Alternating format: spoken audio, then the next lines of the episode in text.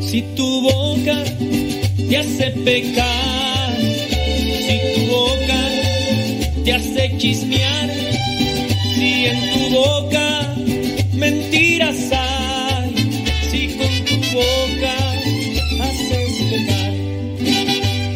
Pídele a Jesús que te ayude, pídele a Jesús que te controle, pídele a Jesús que te ayude, pídele a Jesús de esta manera. Ayúdame Jesús, ayúdame Jesús, quitas tú de mi vida que me hace a mí pecar. Ayúdame Jesús, ayúdame Jesús, quitas tú de mi vida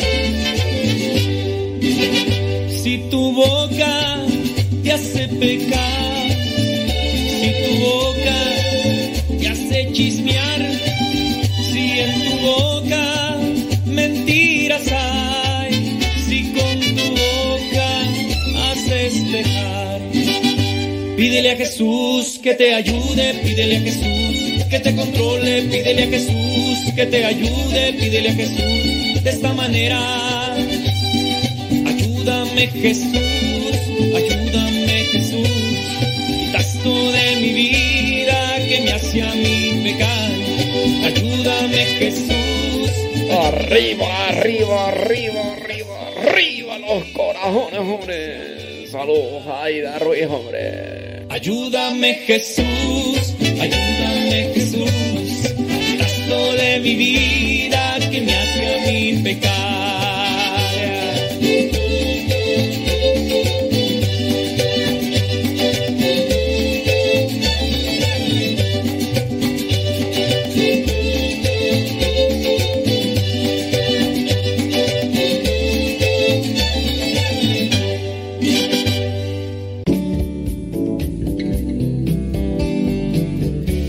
días. Iniciamos nuestra jornada poniéndonos en manos de nuestro Creador. Pedimos su gracia para enfrentar como hijos suyos cada reto que la vida nos presente, acompañados de María, la dulce Madre que nos invita a proclamar las grandezas del Señor. Camina con nosotros en radiocepa.com, emisora católica de los misioneros servidores de la palabra.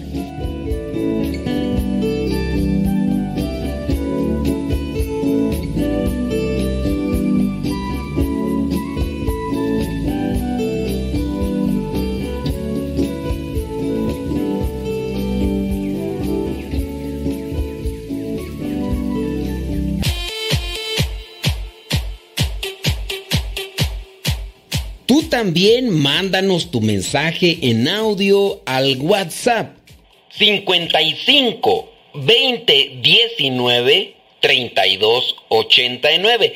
Recuerda que es número de México. 55 20 19 32 89. Si vives fuera de México, agrega el signo de más, después 52, apúntalo y mándanos tu mensaje en audio para que también lo puedas escuchar en Radio Cepa. El número 55 20 19 32 89.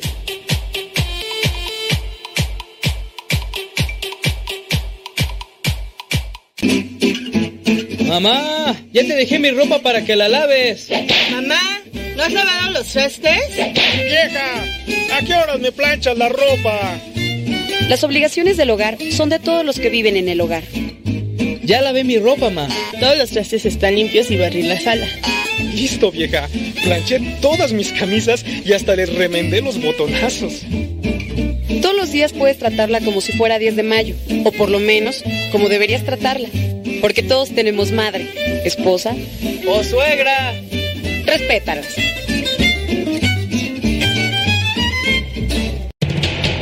Radio Cepa, Radio Católica por Internet que forma e informa.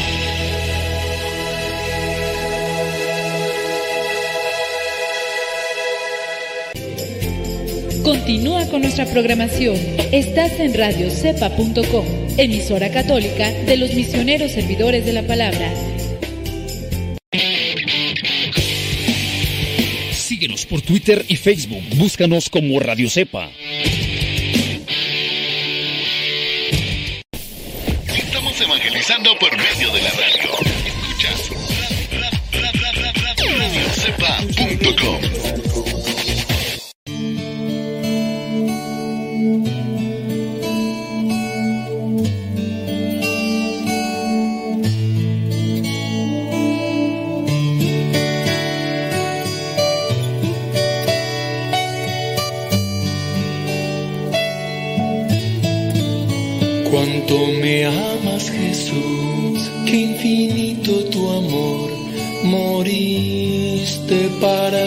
salvarme. Cuánto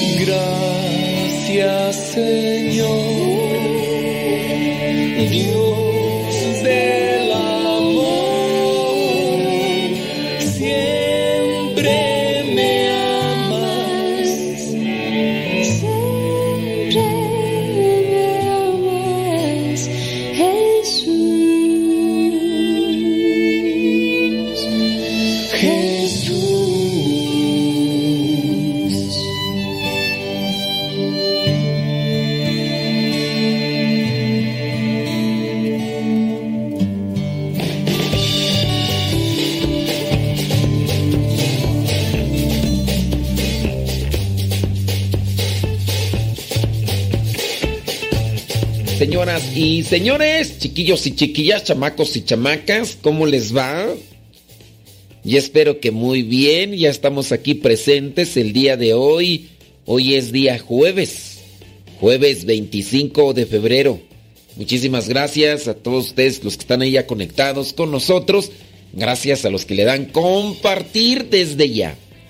Muy bien. Bueno, el día de ayer se, y se compartió una noticia de un señor que entró a un templo acá en la Ciudad de México para hacer oración a una iglesia eh, católica, un templo católico, y dice que fue este domingo pasado, 21 de febrero, el señor de nombre Juan, alrededor de unos 60 años, dice que entró más o menos a eso del mediodía, entró, hizo oración y le dio un paro cardíaco fulminante. El señor se desmayó y ahí quedó. Cuando el sacristán se dio cuenta, pues obviamente corrió a, auxiliarlo, pero pues llamaron a la ambulancia, pero se dieron cuenta que el señor ya no tenía signos vitales. Entonces ahí lo dejaron. La cuestión fue que, dicen, eh, cuando entró todavía no estaba la misa, es domingo, hay misa dominical, y lo que hicieron fue taparlo con una sábana blanca al darse cuenta que el señor ya había fallecido, y entonces tuvieron que esperar a que llegara el, los, eh, las personas, no me acuerdo cómo se le llama a, a este grupo de personas que se dedican pues a, a realizar el levantamiento de, de un cadáver. Dice aquí, los policías y paramédicos eh, dijeron que la muerte había ocurrido por un infarto fulminante y que no tenía signos de violencia. Dice, también informó que las autoridades le dieron permiso de continuar con sus actividades y le sugirieron encontrar a alguno de los familiares de aquella persona. Un joven que pasó cerca del templo identificó el cuerpo y luego acompañó a las autoridades al domicilio de, de, la- de los familiares de este señor de nombre Juan. Allí se encontró al hijo del difunto, quien conmocionado por la noticia fue hasta el templo, Jesús sacerdote en Tlalpan, e incluso pues participó de misa. La gente llegó al- a la misa y encontró que había una persona, un cuerpo, un cadáver, como es propio, ¿verdad? Encontró un cadáver tapado con una sábana blanca. Dice respecto a la misa, dijo el médico mexicano que los fieles le rezaron a una persona que no conocían, pero que era un miembro de la comunidad. A la gente le impactó mucho. Dicen, eh, noté a mi comunidad sorprendida por lo que había pasado juntos. Reflexionamos que la muerte es solo el final de nuestro peregrinar. Bueno, es que, a ver, yo aquí entiendo que el sacerdote tenía misa de una. Muy bien, hay misa de una a, a las 12 y fracción, 45, 40 minutos antes de la misa. Este señor entra, hace una oración y después fallece. Después fallece. Eh, hay algunas cuestiones que aquí debemos de analizar, miren. No sé ustedes qué les parecería entrar al templo, entrar a la, capilla, a la parroquia, para participar de misa, misa de domingo, y entran y pónganle que ustedes llegaron un tantillo tarde, llegaron un tantillo tarde, entonces, eh, pues ahí está una persona tapada con una sábana blanca. El sacerdote, porque ya está celebrando, no les dice nada. Ustedes, ¿qué pueden suponer? Ahora, está el, el cuerpo de este señor con una tapado con una sábana blanca y, y hay una veladora. Hay una veladora, muy bien.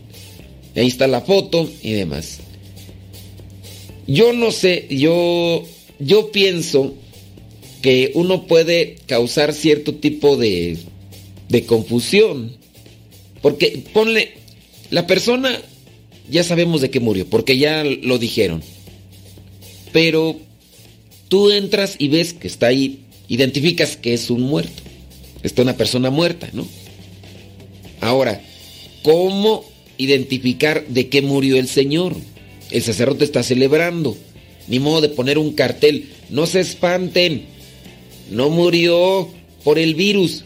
Porque si murió por el virus, entonces ya ven que hay, hay el riesgo. Pero ustedes no saben de qué murió. Ahí está, identifican de qué murió. Otra cosa que yo veo que no está bien en, en la foto, que es la foto de, de, de ahí donde se dio, es que dentro del templo está celebrando, bueno, sucedió así, muere a las 12 y fracción, a la una hay misa y ya identificaron, el señor falleció, le dijeron no hay nada por hacer, eh, tiene que llegar los peritos, los encargados de llevarse el cuerpo, de, de hacer todo ese proceso, porque no se puede levantar, no se, no se puede mover. Muy bien. Dice el sacerdote, pues vamos a celebrarle misa de exequias. Pues no identifico muy bien quién es, pues no sé quién sean sus familiares, vamos a, esperar, pues vamos a celebrarle misa porque es ya la misa de una. Pero también hay que ponerse a pensar en la comunidad. Y la otra cuestión que yo veo aquí es que dentro del templo hay flores. Están las flores, de hecho, a un lado del altar. Y no, de hecho también al frente. Al frente y atrás hay flores. Y ustedes dirán, no, son flores para el difunto. Es que yo no considero que las flores sean en su caso para el difunto. Dado que la situación se dio así de esa manera tan, tan pronta. Este, el señor entra, hace oración, se desmaya, después vayan a traer a una ambulancia, y ya llega la ambulancia, eh, empiezan ahí los paramédicos a checar, dicen que está muerto y ya, pues dicen, pues ¿qué hacemos?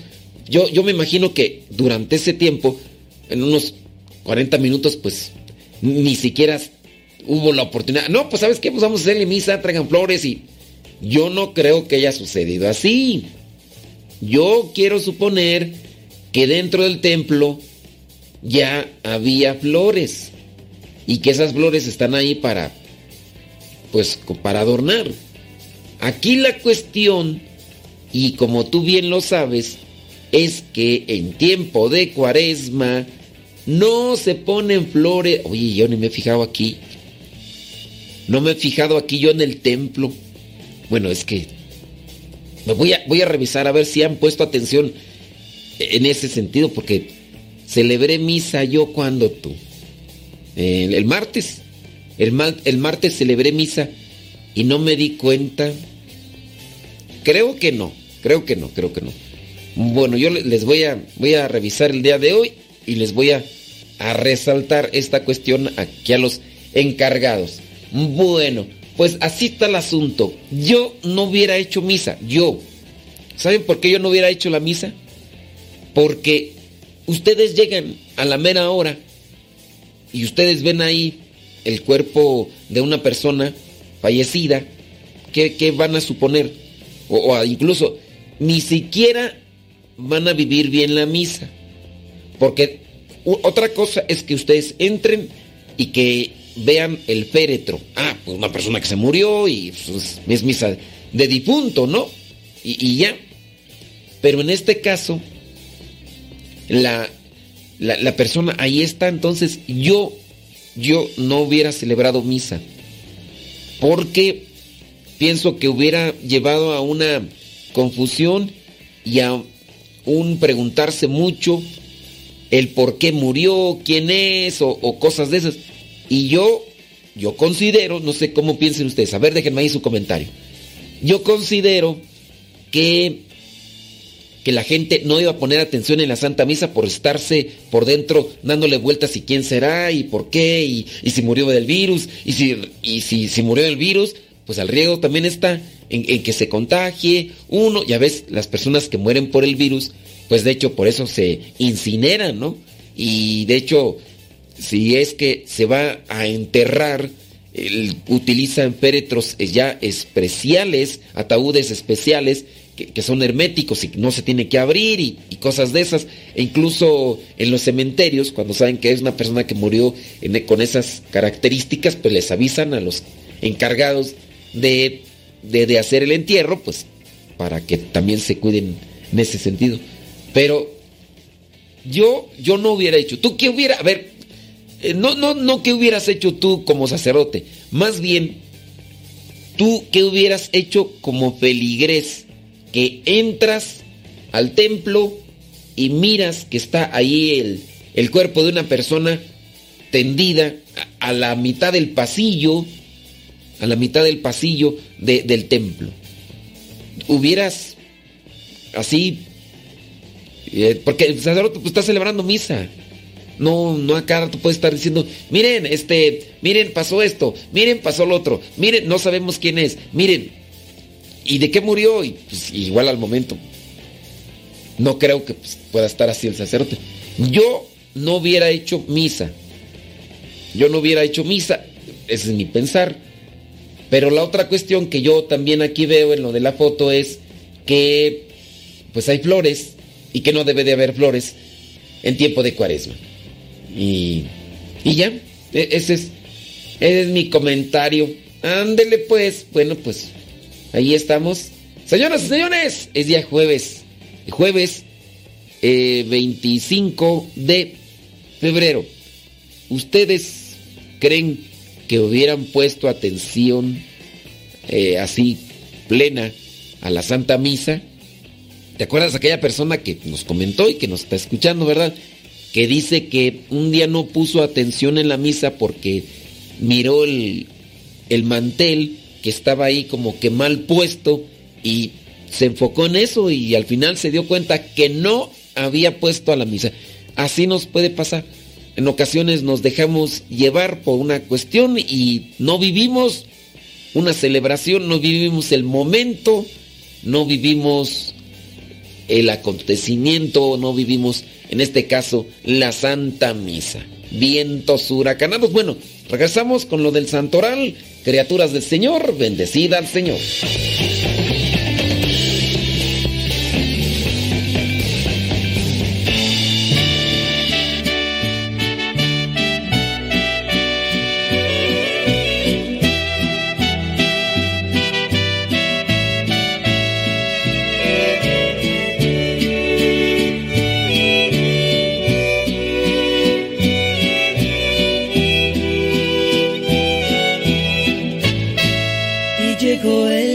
Que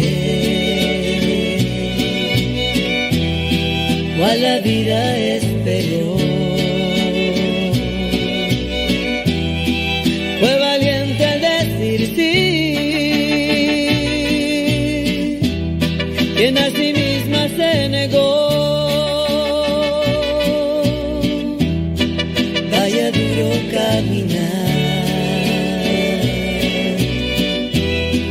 Quien fue madre de la fe, a quien la espada atravesó. Su corazón de sencillez,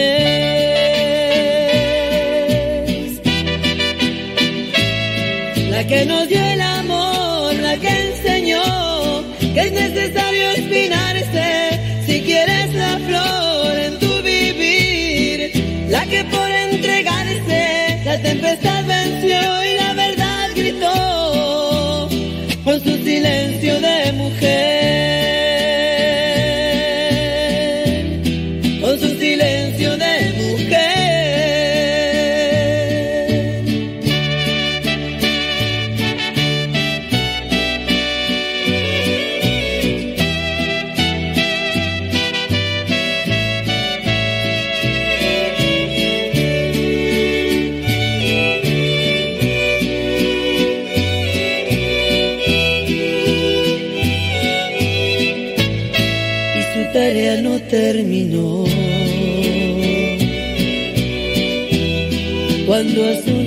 niño vio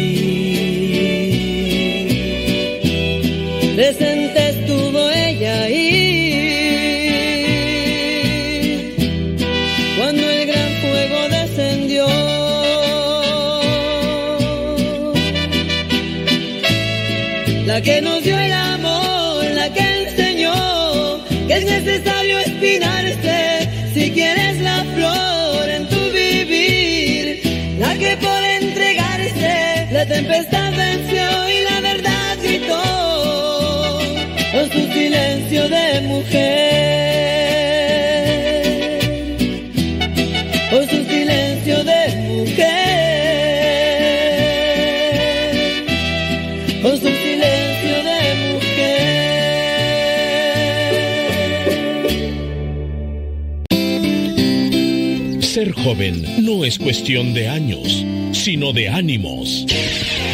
Escuchas Radio Cepa.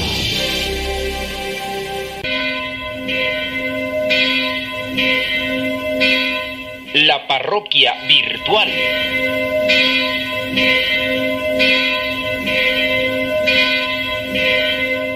Bueno, pues ya nos está llegando un mensaje, vamos a ver qué es lo que dice.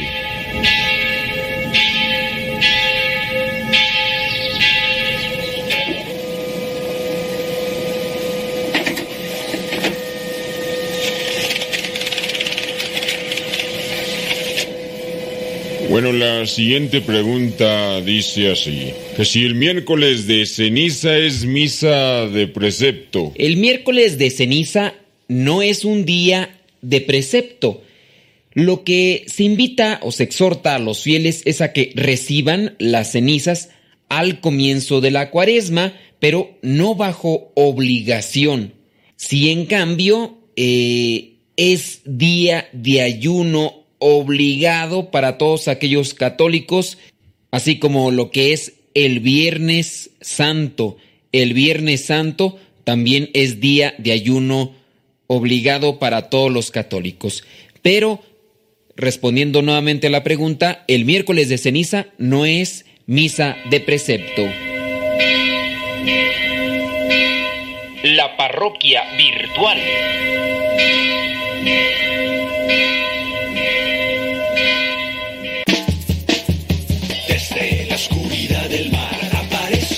Tienes que cuidar. Tío Modesto, cuando venga me cantan la canción de como el tiburón. Ahí viene, ten cuidado.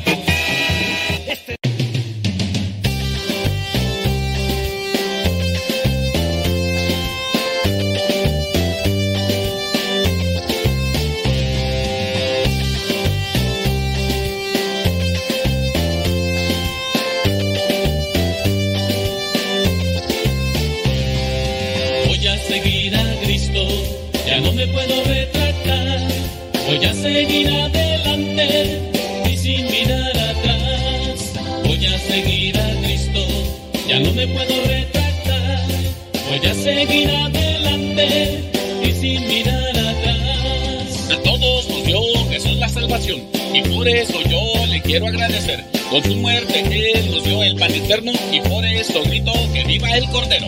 Voy a seguir a Cristo, ya no me puedo retractar. Voy a seguir adelante y sin mirar atrás. Ande pues, pues ya son 26 minutos después de la hora.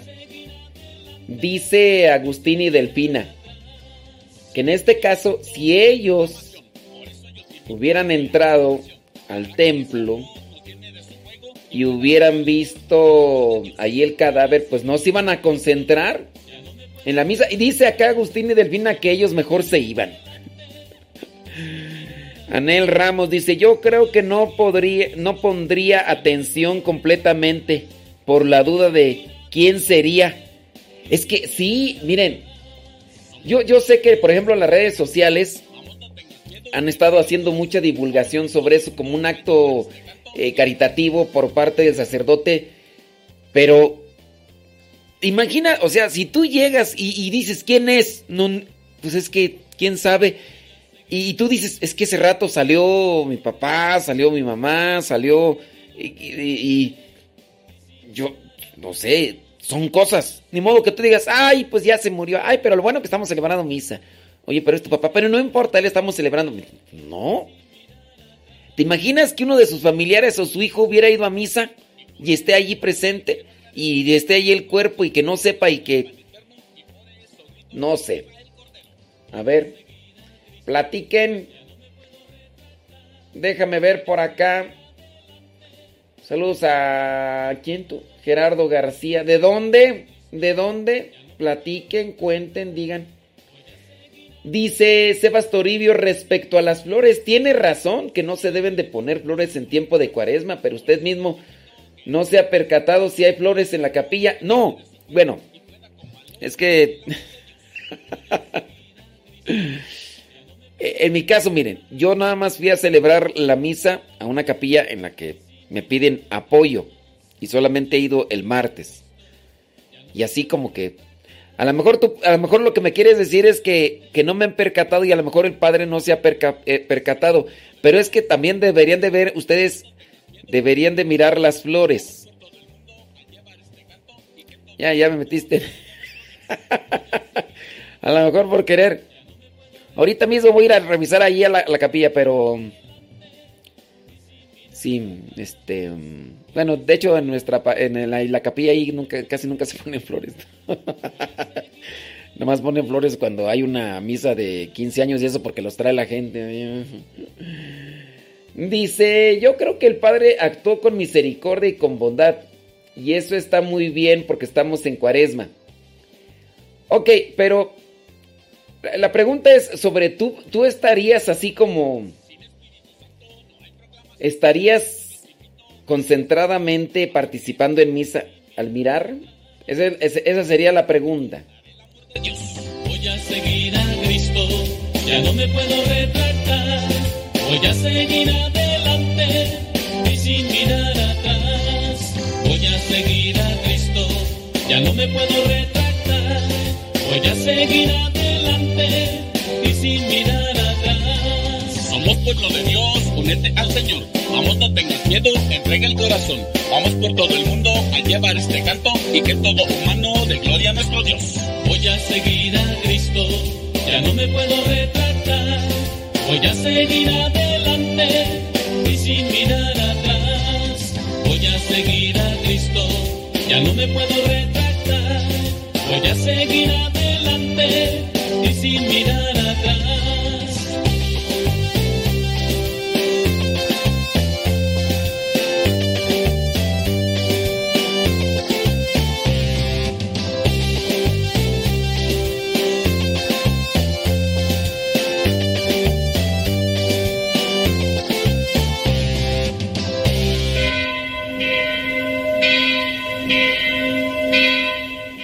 parroquia virtual.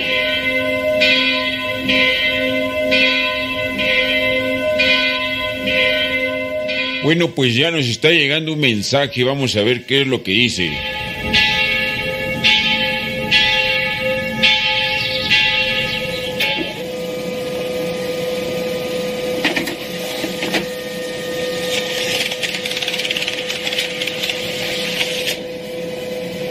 Padre, ¿es correcto que las personas se pongan cenizas solas cuando no hay sacerdote en la capilla? Bueno, recordemos que lo que son sacramentales incluye lo que es la ceniza, el agua bendita, quizá algún objeto bendecido es un sacramental.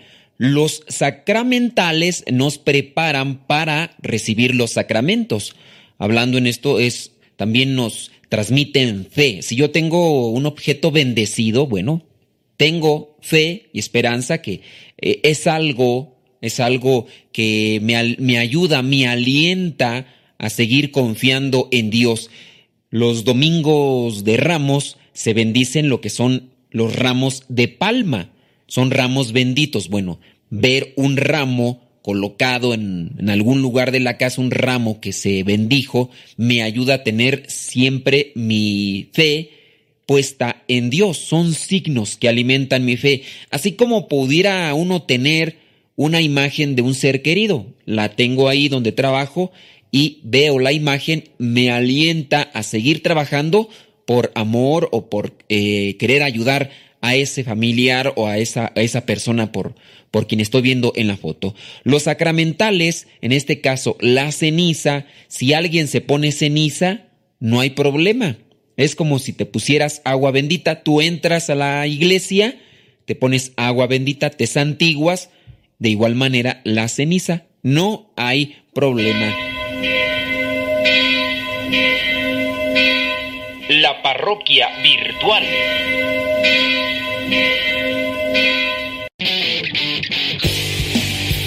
Síguenos por Twitter y Facebook. Búscanos como Radio Cepa.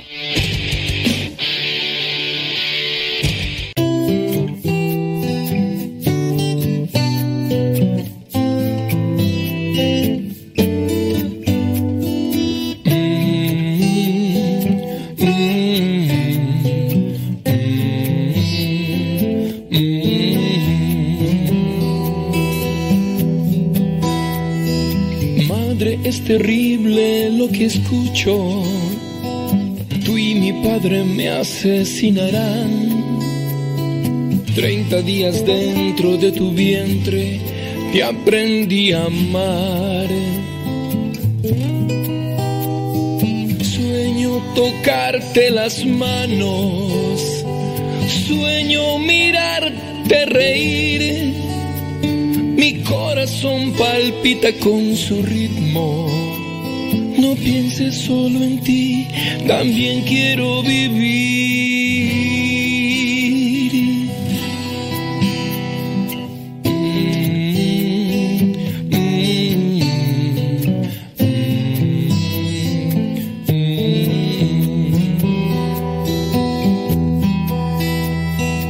Padre, yo soy sangre de tu sangre.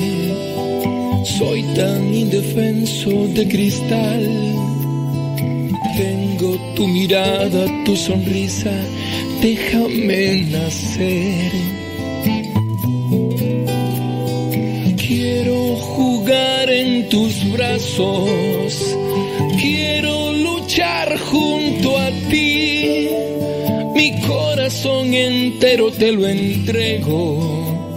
No pienses solo en ti, también quiero vivir.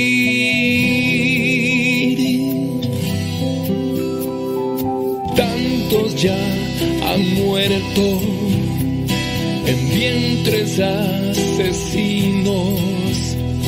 Hay padres sin derecho que matan sin derecho, por eso quiero pedir un minuto de silencio por millones no nacidos. Son ángeles que no volaron, son luces que nunca brillaron.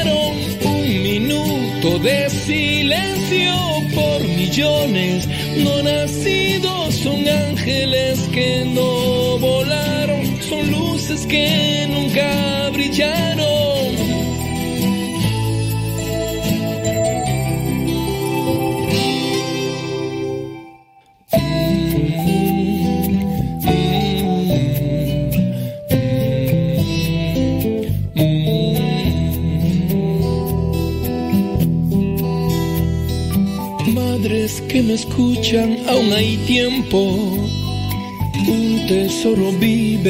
Entrañas. Seres que sueñan cambiar el mundo, déjenlos nacer. Ellos serán su alegría, ellos las protegerán. Si todos las rechazan en la vida, serán su compañía, razón para vivir.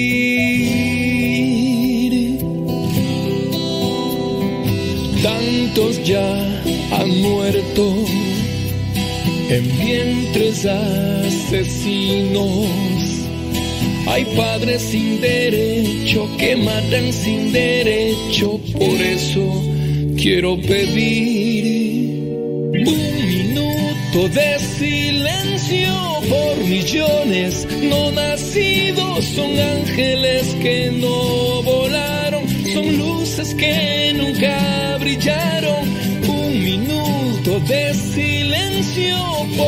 no nacidos. Son ángeles que no volaron, son luces que nunca brillaron.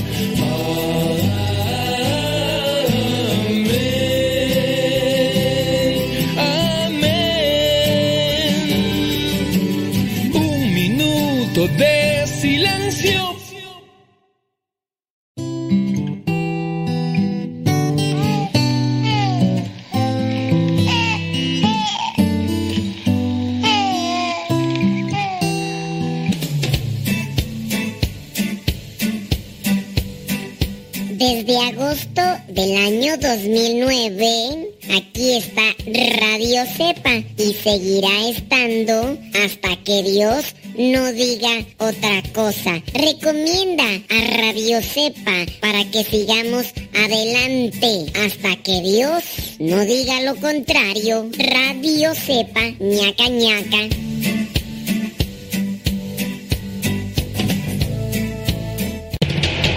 Radio Cepa, Radio Católica por Internet que forma e informa.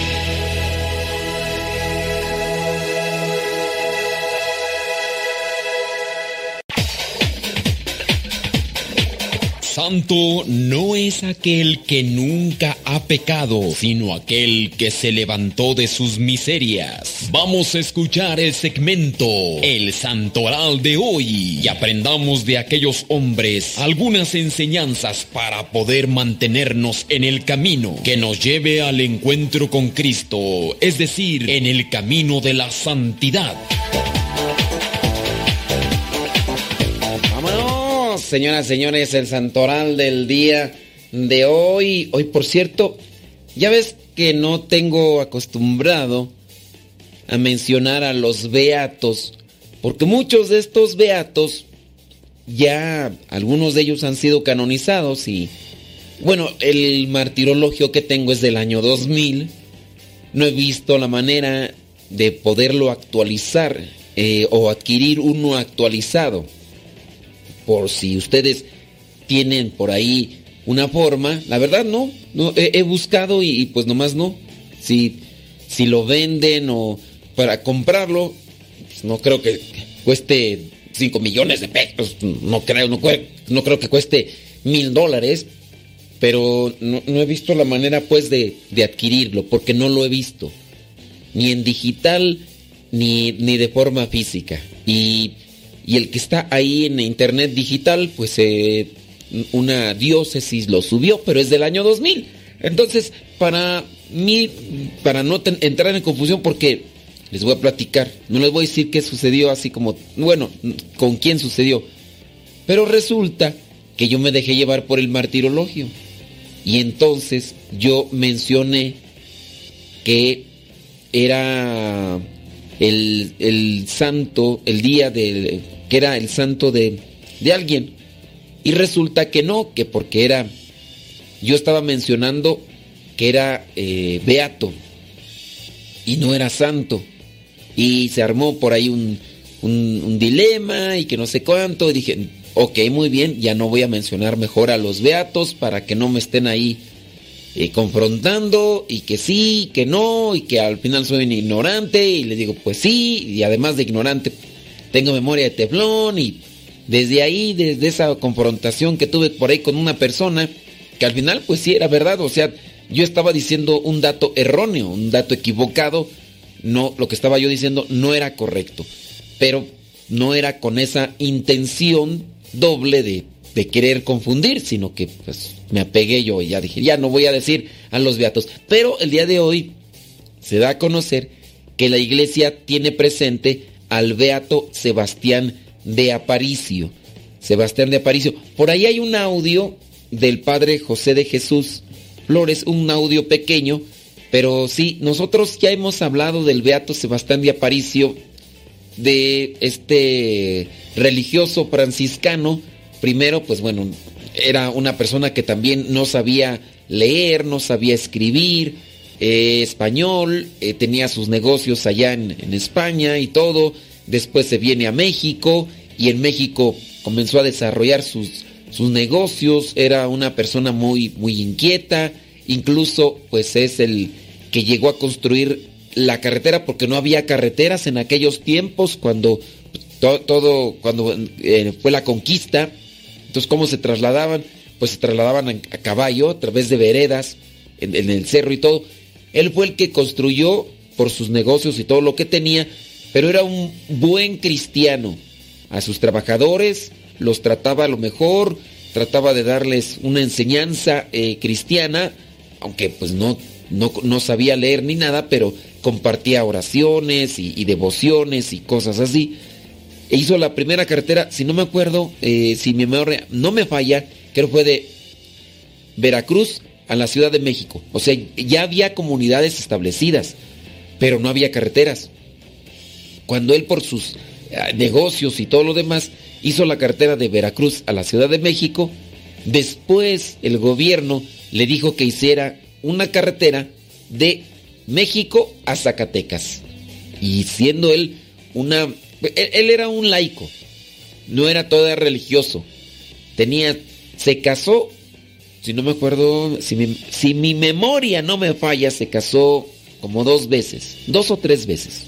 Dos veces sí, seguro, pero cuando se casó, se casó también con una mujer piadosa, una mujer acercada a la fe, y cuando se casaron, hicieron una promesa de no tener intimidad, por lo cual pues no tuvieron entonces hijos.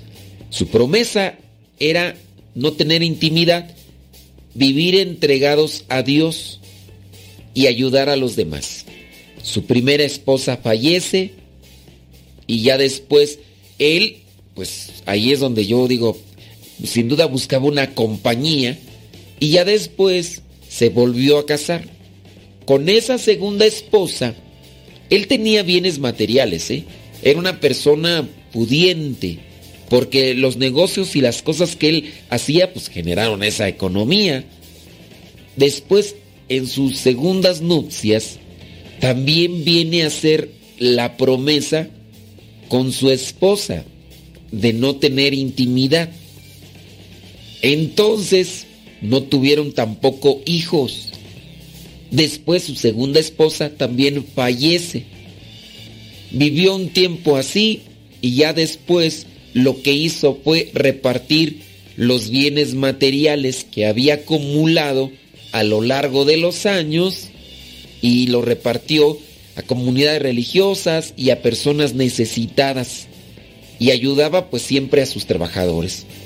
En sí no le importaba lo, material, lo que quería siempre hacer era ayudar a las personas. Y obviamente, para ayudar a las personas, pues también se puede hacer esto, ¿no? De un negocio, generar empleos, ayudar en, esa cuestión. Eso también hay que tenerlo presente.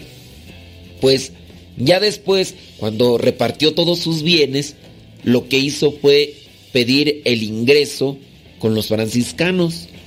Pero pues no sabía leer.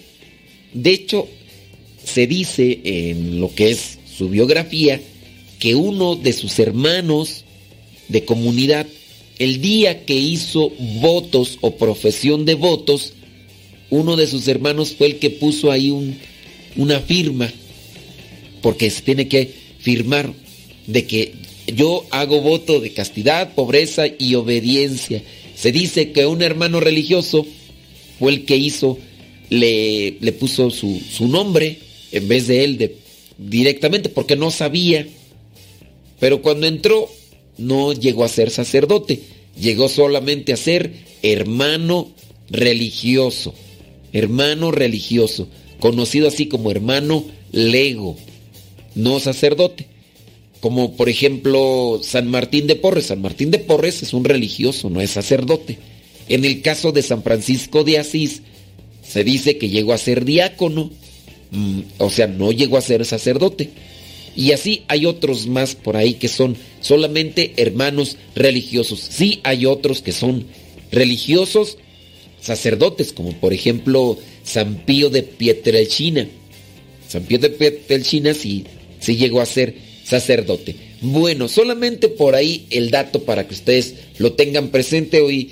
Y se dice también que se encuentra parte de su cuerpo incorrupto. No es todo su cuerpo, sino parte de su cuerpo. Algunas partes de su cuerpo están incorruptas y están allá en Puebla de Los Ángeles, allá en la ciudad de Puebla, México.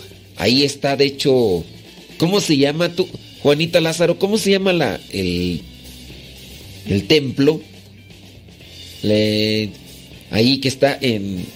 Creo que una vez yo ya me tocó mirarlo hace muchos años, cuando, cuando yo era un novicio. Uy, estamos hablando del año 2001, 2002, o sea, pues ya tiene su tiempecito, imagínate, ya más de 20 años.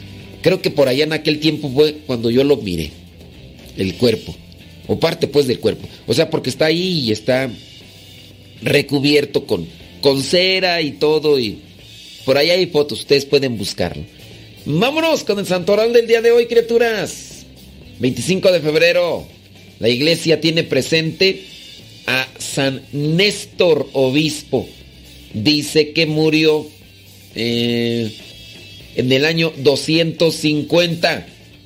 También la iglesia tiene presente a San cesareo médico. Imagínate, cesareo médico. Dice, hermano de San Gregorio Nacianceno, era médico. Cesareo, ¿a dónde vas? Voy a hacer unas... ¿A dónde vas, Cesario? Voy a hacer una cesárea. La iglesia, bueno, murió él en el año 6, 369. La iglesia en Bélgica tiene presente a San Aldetrudis, virgen y abadesa. Murió en el año 526. La iglesia también tiene presente allá en Alemania a Santa Walburgis. Murió en el año 779. La iglesia hoy también tiene presente en eh, Sicilia, allá en Italia, a San Gerlando. Gerlando, obispo, murió en el año 1100. También en China la iglesia tiene presente a San Lorenzo Baixiaomon, Xiaoman, mártir, del año 1856. San Lorenzo dice que fue neófito que prefirió ser azotado y degollado antes de negar a Cristo, así como se lo pedían allá en China. También la iglesia en México, aparte de San Sebastián de Aparicio, tiene presente a Santo Toribio Romo, presbítero. Dice en el territorio de Guadalajara, sacerdote. Dice, condición sacerdotal, oh, murió en el año 1928 en la época cristera, 1928, Santo Toribio Romo. La iglesia también tiene presente a los santos mártires Luis Versiglia, obispo, y Calixto Caravario, presbítero. Dice que murió, murieron ellos allá en el año 1930. Dice, no, es que no dice cómo murieron, solamente que murieron allá en el año 1930. Y de San Sebastián de Aparicio murió en el año 1600, 1600, en México dos bueno, uno es beato, ¿verdad? Y el otro es santo. ¿Por qué no ha avanzado la causa de canonización de este santo español, pero que pues eh, estuvo en México como laico y después ya como, como religioso? Pues sí, es un misterio. Igual, acuérdense que son procesos. Son procesos también de... Hay que investigar o conocer eh, lo que son testimonios, en su caso de los santos como se necesita. Primero estudiar su caso, que no haya dicho propuesto herejías. Después hay que tener testimonios de lo que decía la gente de él en aquellos tiempos. Y después se necesita un milagro. Y ahí donde el milagro entra, pues es cuestión de que se tiene que analizar científica y médicamente. Si en su caso el milagro no, porque dicen, no, es que es una persona que, que murió en, estas circunstancias. Muy bien, bueno, pues vamos a analizarlo y, y el, no el milagro cuál murió, no, en el caso del milagro, cuando se dicen que por intercesión de, de este santo, entonces ya se tiene que analizar el caso para ver que, que lo que se dice realmente sea apegado con verdad. Bueno, pues ahí en Santoral, criaturas del Señor, bendecida el Señor, es el Santoral del día de hoy. Y, y ahí está, a ver, ahorita vamos a ver algunos de sus comentarios. Por lo pronto, pues dele compartir y vamos a echarle enjundia a esto.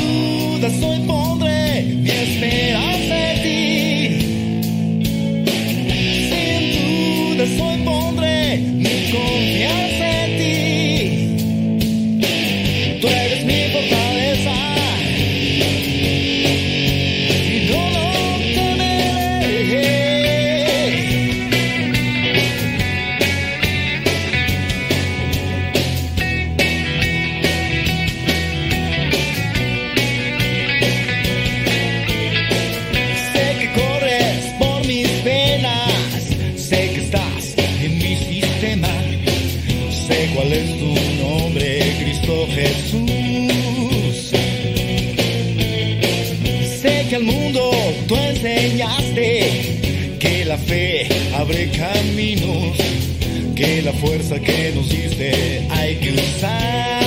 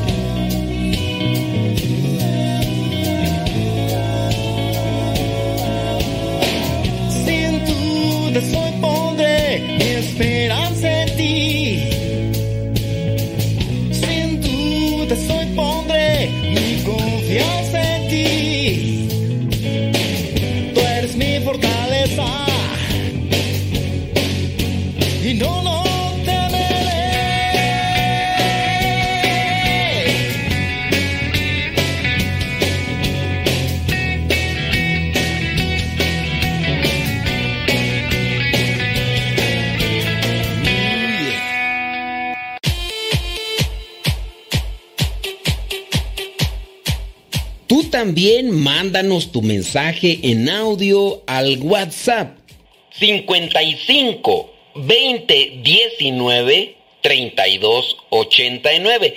Recuerda que es número de México. 55 20 19 32 89. Si vives fuera de México, agrega el signo de más, después 52, apúntalo y mándanos tu mensaje en audio para que también lo puedas escuchar en Radio Cepa. El número 55 20 19 32 89.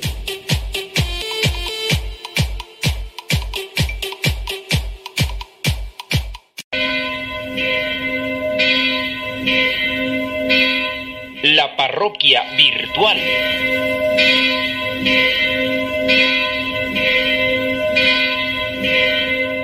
Bueno, pues ya nos está llegando un mensaje, vamos a ver qué es lo que dice.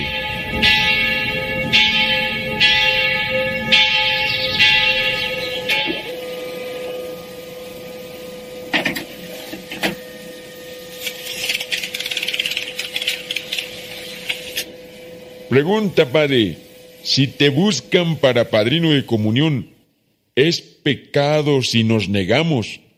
¿O para cualquier otro sacramento? Porque la verdad nosotros no podemos económicamente porque se necesita mucha cuestión ahí. Y pues estamos pensándolo con mi esposa y no sabemos si es pecado o no negarse. Padre, le agradezco siempre que nos ayude con sus consejos. Gracias. Respecto a los padrinos, que si es pecado negarse. Bueno, mira, yo espero que se entienda el padrino como tal. Hay padrinos como tal, ¿cierto? Que son personas que acompañan en los sacramentos. Personas que acompañan en los sacramentos. En el caso del bautismo, de la confirmación, de la primera comunión y, en este caso, del matrimonio. Solamente son los sacramentos. En el caso de otro sacramento, por ejemplo, eh, el orden sacerdotal, la unción de los enfermos, no se piden padrinos. Si de repente te dicen que seas padrino de tres años del niño o de la niña que la, van a hacer su misa de tres años, o de 15 años de la muchachita o muchachito, porque también se da en su caso, pues ahí estos no son padrinos, son bienhechores. Ahora, si te piden que seas padrino de bautismo, de los bautismos, de los padrinos reales, ¿eh? de los padrinos que son reales, si te piden que seas padrino de bautismo, tú crees que no puedes o no te quieres comprometer por diferentes circunstancias, no es pecado negarte. Dile, no puedo en esta ocasión, ojalá en un futuro se pueda. Quizá a lo mejor tú tengas tus argumentos el por qué no quieres ser compadre de esta persona, pero remarco, no es pecado negarse.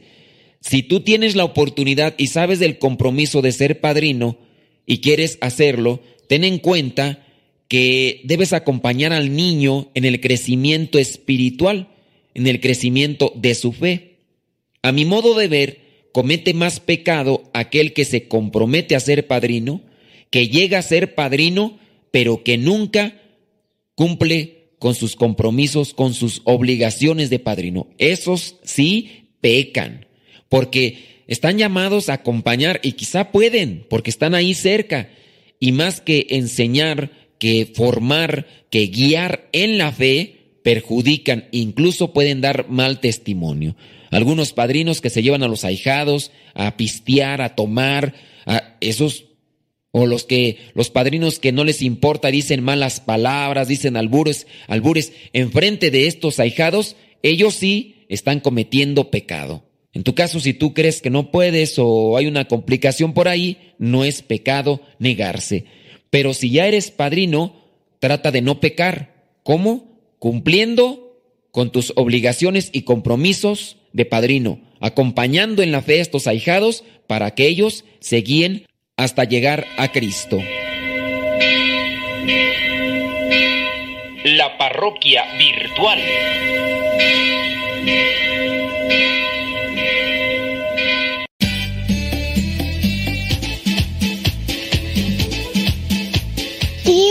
Modesto, ¿te puedo ver un día que venga? Sí, mira, es que mira, yo tengo muchas pinturas y me maquillo, pero mi abuelita no me lee.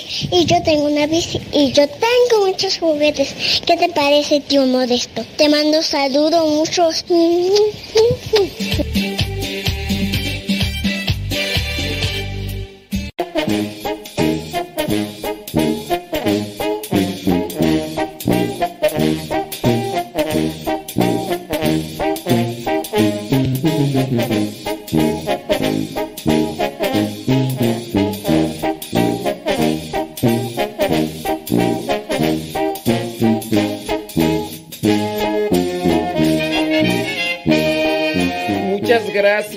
Israel Goz. Muchas, pero muchas gracias. ¿Qué dice por acá tú? Dice, me encantó la forma de explicar el Evangelio. Lástima, lástima no sea completa la lectura en este momento. Lo estoy escuchando y lo comparto en Facebook. Y le pregunto también, lo comparte en audio por Telegram. Aquí no le entienden este comentario. Me encantó la forma de explicar el Evangelio. Lástima no sea completa la lectura en este momento. Lo estoy escuchando. ¿De qué me hablan? A ver. Em, arroba Evangelio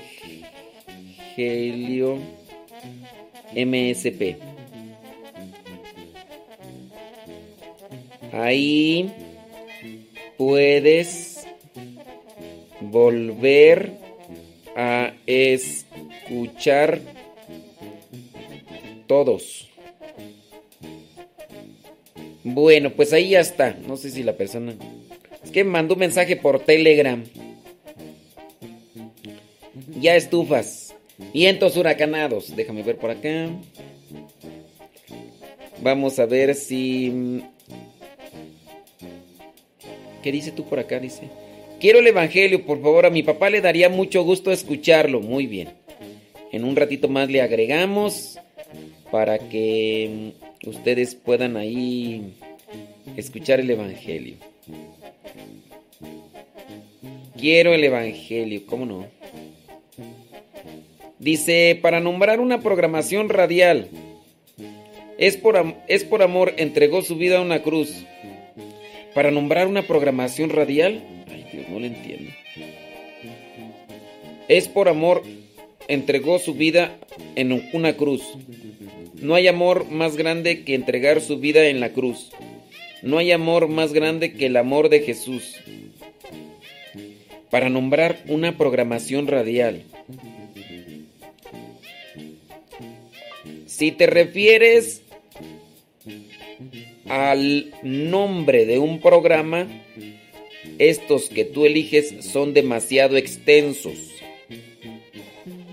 Es que dice una programación radial. Una programación radial es pues, lo que está desde la mañana hasta, hasta la noche, ¿no? Yo entiendo programación todo aquello que abarca en un tiempo de un día dentro de la radio.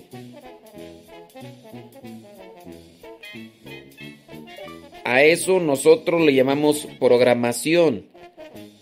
Durante cierta hora voy a meter diferentes cápsulas, canciones y demás. Pero si te refieres a un programa en específico, los nombres que me presentes ahí son demasiado largos.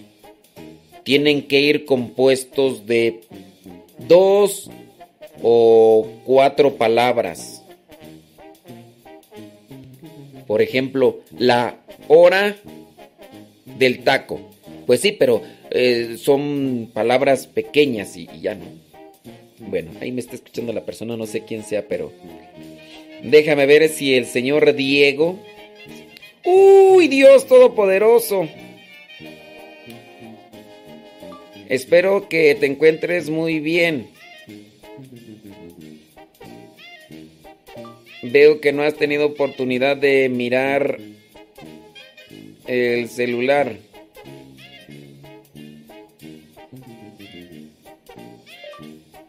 Ahí cuando puedas lo grabas. Y si no se puede para hoy jueves, lo grabas para mañana viernes, solamente cambiando el jueves por el viernes. Sí, Diego es el niño que, que, que nos está apoyando con su programa radial de dos horas por cada semana. Los nombres que presentas son demasiados largos.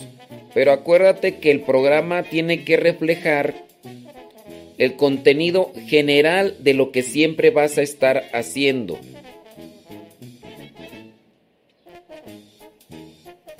Algunos programas se enfocan en la defensa de la fe y adquieren títulos que vayan en referencia a eso.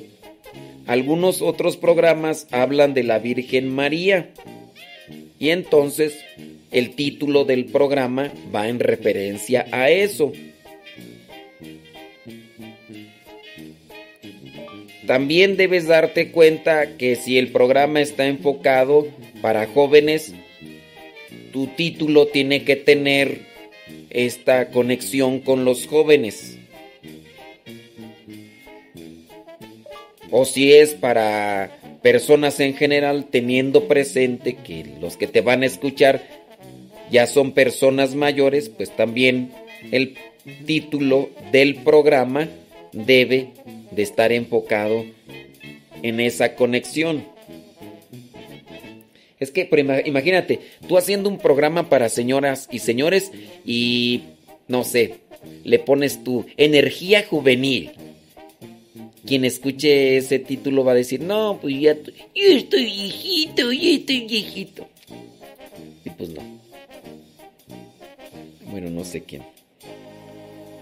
Si tu programa está enfocado para señoras y señores, no puedes poner títulos como Chiquitín Misionero o Energía Juvenil o cosas de esas. Acuérdense que cuando yo digo de energía es lo que vendría a ser la dinamicidad que trae una persona, que al final de cuentas sí produce energía. Por ejemplo, yo me como un chocolate, produce en mí así como que ando todo. Y no es fuerza, es solamente que me, me alebresta. ¿eh? Bueno, quién sabe si me estará escuchando ahí. Sale, vale. Vientos huracanas. Bueno, pues el señor, el niño Diego no ha de estar enfermo. No sé. Oiga, ya ese rato, ¿quién fue el que me puso ahí en dudas? Ese rato fui a ver a la capilla donde celebré el día martes y sí, efectivamente está todo, todo despejado. No hay ninguna planta, ni siquiera naturaleza seca. Ni siquiera naturaleza seca. Pues que regularmente no hay pues plantas ahí, no hay flores, no hay nada en, en, la capilla donde nosotros acá celebramos. A sus excepciones por allá de vez en cuando, cuando por ahí a veces en diciembre que se ponen nochebuenas, pero eso nada más en diciembre. Eso por la... ¿Quién fue el que me puso ahí en jaque mate? Alguien me hacía una pregunta que si cuando está expuesto el Santísimo se puede rezar el Santo Rosario. Sí. No, no hay... No hay ningún problema. Si está expuesto el Santísimo, sí se puede rezar el Santo Rosario. Mmm... Sí, sí, sí. la pregunta. ¿Cuál pregunta tú? Ay, sí. muy bien, muy bien, muy bien. Déjame ver. Bueno, entonces para la persona que pregunta que si se puede rezar el rosario con el Santísimo expuesto, sí. No sé si ya esté por ahí. Déjame ver, déjame ver, déjame ver más preguntas.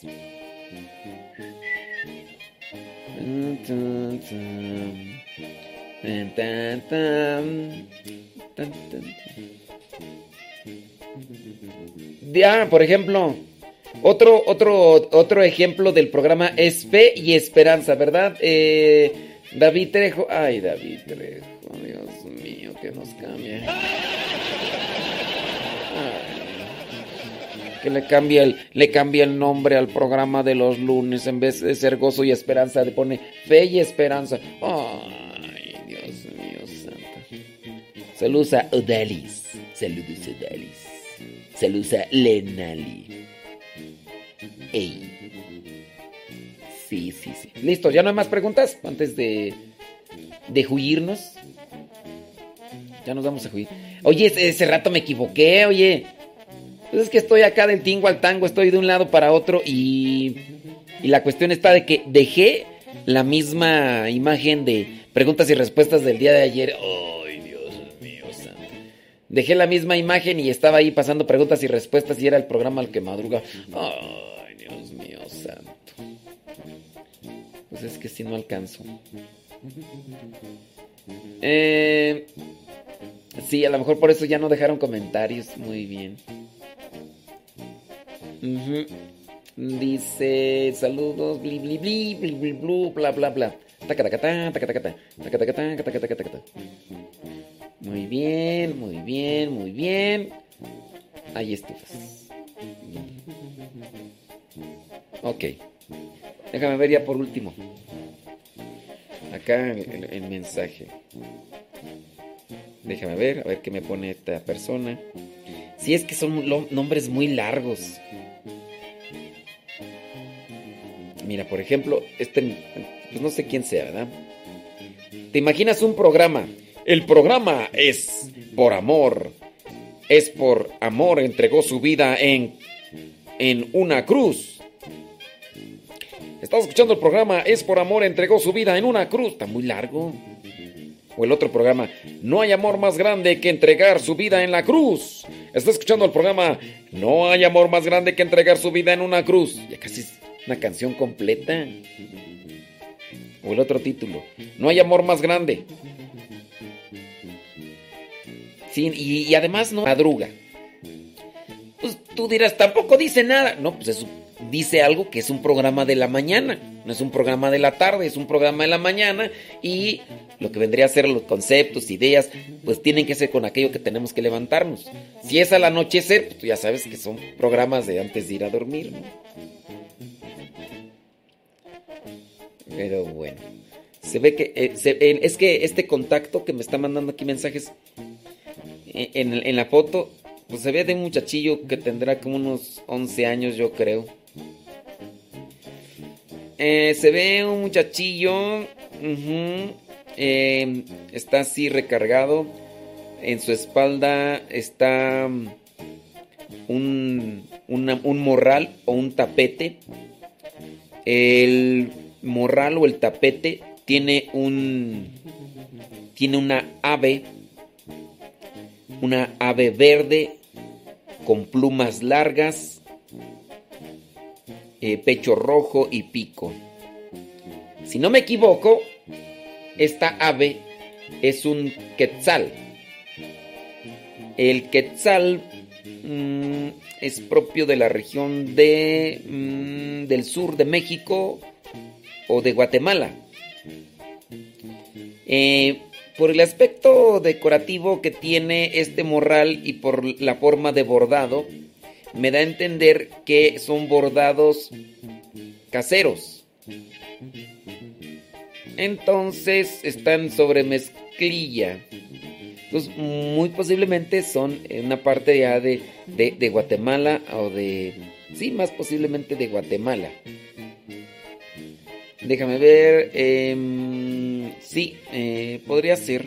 Y es que nada más está la pura foto de, del rostro del muchacho, que más o menos por sus facciones, mm, por la textura de su piel y porque en su en su labio y entre la nariz él está así como que apenas pintando, entonces yo podría suponer que tiene unos 12 no, como unos 11 a a 13 años o 14.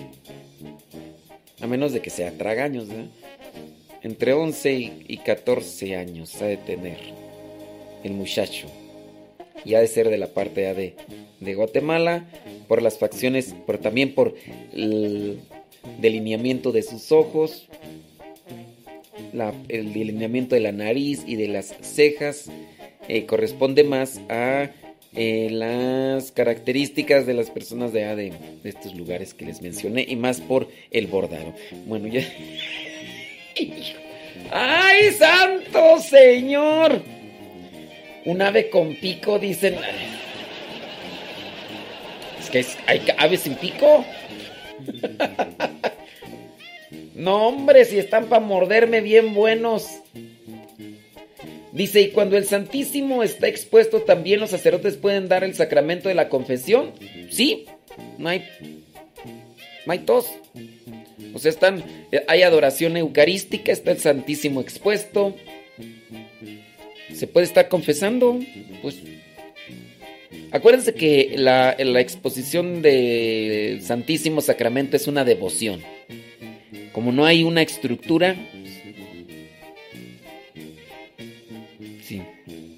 Así merengues tengues.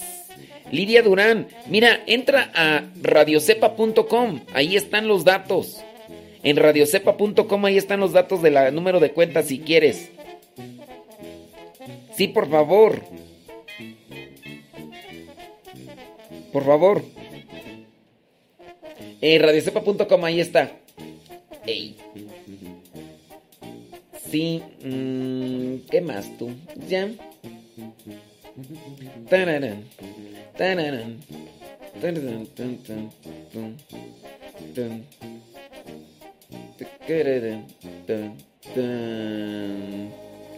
Sale, vale. Bueno, ya estufas. Sí, ya, no me respondió el muchacho, a lo mejor ya lo mareé con tanta cosa que le dije. Está bien, está bueno. Bueno, ya nada más para salir de mi bochorno. Sí les dije de... Dice, por ejemplo, José Luis, que si el programa fuera en la noche sería, por ejemplo, Camarón que se duerme. ¡Ay, qué creativos, eh! No, hombre. Dios mío santo. Por tus llagas preferiría. El nombre de un programa es que también depende del contenido. Es también depende del contenido. Mira, por ejemplo, este que se llama El que madruga. Es un se le llama programa de revista.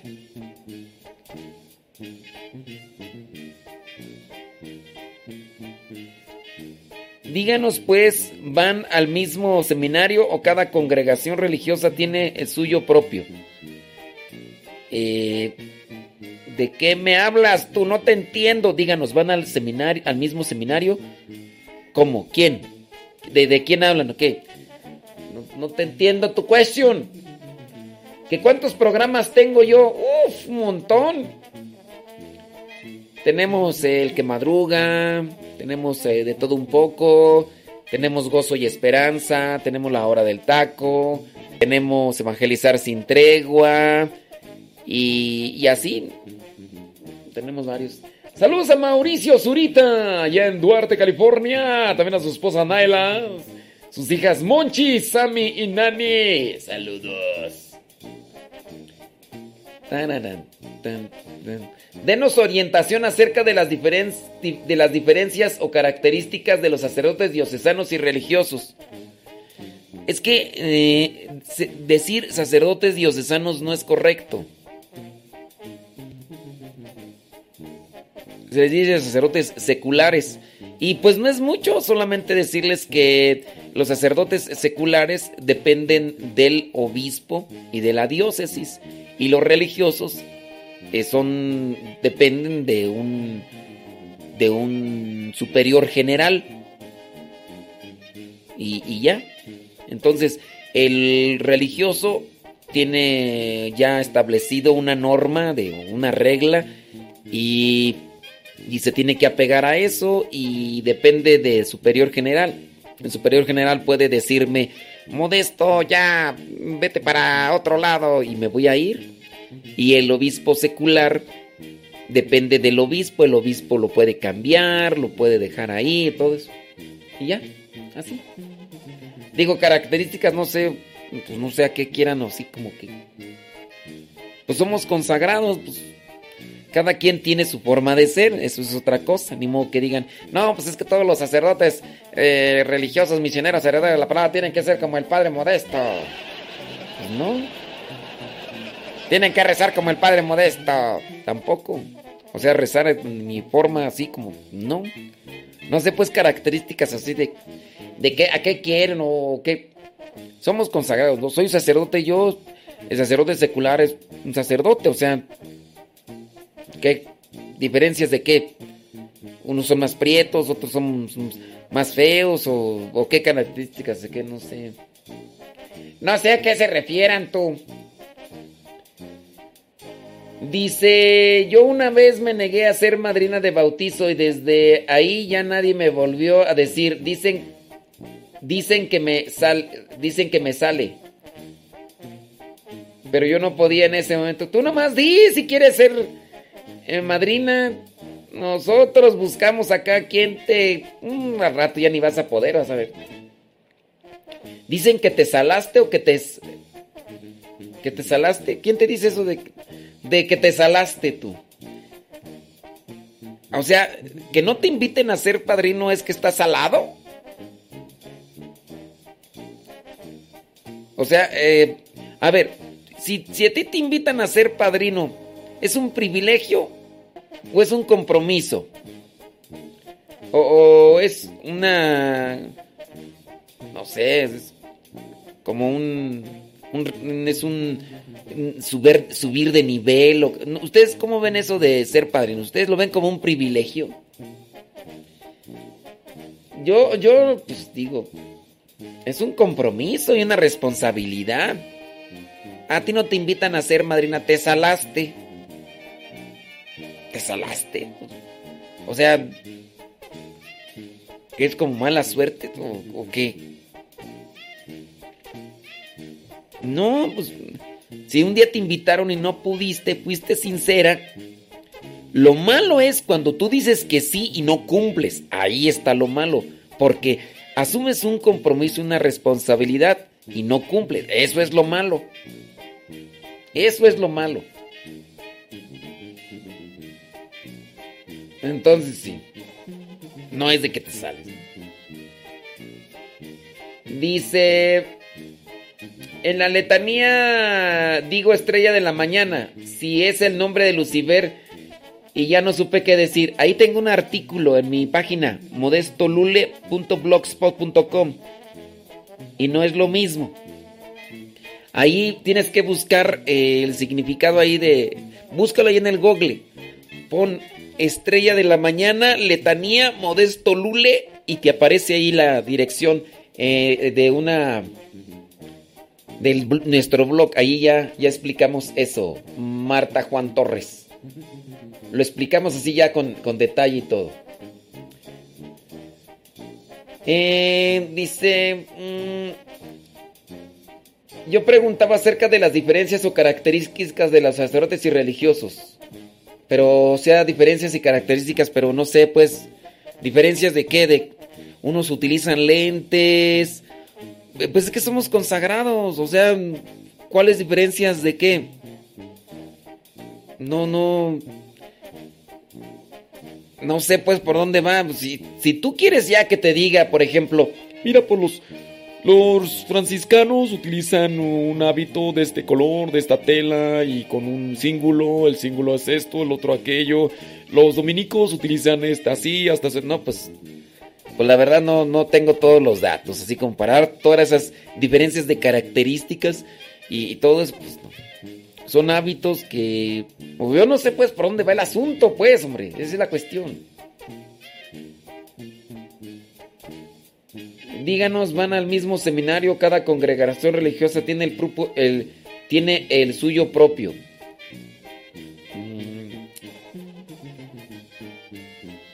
Miren, eh, no se les llama sacerdotes seculares en el, en el sentido de, ah, yo le voy a decir este sacerdote secular y este religioso. Creo que eso ya son unas cuestiones más bien jurídicas. No es que tú tengas que llamarle sacerdote secular, sacerdote religioso, porque así tengo que llamarles. No, es una cuestión jurídica. ¿A qué me refiero jurídica? Yo, por ejemplo, cuando voy a una diócesis, eh, en la información que quiere tener de mí la diócesis, me preguntan, ¿usted es un sacerdote secular o un religioso? Eso es más bien como jurídico, soy religioso. Y ya me van a preguntar, ¿a qué comunidad pertenece? A, fulana. Muy bien, ¿cómo se llama el superior? Esas son cuestiones jurídicas. No es de que ya ustedes van a llegar el día de hoy con su párroco. Oiga, ¿usted es secular o usted es religioso? Yo quiero saber si usted es religioso o usted es secular. ya todos los días vas a llegar ahí. Ahí. Oiga, disculpe, a sacerdote secular, sacerdote religioso. Pues, digo, no tiene. Es un sentido, es una cuestión jurídica. Y ya si, por ejemplo, si dice uno, soy sacerdote secular, muy bien, ¿a qué dioses pertenece? ¿A qué dioses pertenece? No a qué comunidad religiosa pertenece. ¿A qué dioses pertenece? A la diosa de fulano. ¿Cómo se llama el obispo? Fulano tal. Ok, ya. Son cuestiones jurídicas. Y ya. Y todo eso. Dice, oiga, padre, dice, ¿qué tú? Oiga, padre, yo y mi esposo rezamos el rosario casi todos los días a las horas que llegamos de trabajar, pero las letanías, no, ¿es malo? No, no es malo. Es una devoción y si ustedes no alcanzan a rezar la letanía, pues, pues no, pues, pues no se alcanza a rezar la letanía ya. Padre, ¿cómo hablarle a alguien que no cree en la confesión y dicen que ante Dios, que ante Dios pecado grande y pecado chico es igual. Pues bueno, lo que necesita esa persona es más formación en la fe para salir de su confusión. Esa persona está confundida. Entonces, lo que tendrías tú que hacer pues es prepararte bien y darle una clase del sacramento de la confesión para que esa persona conozca, se ilustre y salga de su confusión. Eso es lo que tendrías. No, eh, es que no es de cómo tengo que hablarle. No, pues enséñale, enséñale, dale una clase de, liturgia de los sacramentos para que esa persona salga de su confusión y, y no vea igual un pecado grande que un pecado chico. Y así. Ajá, muy bien.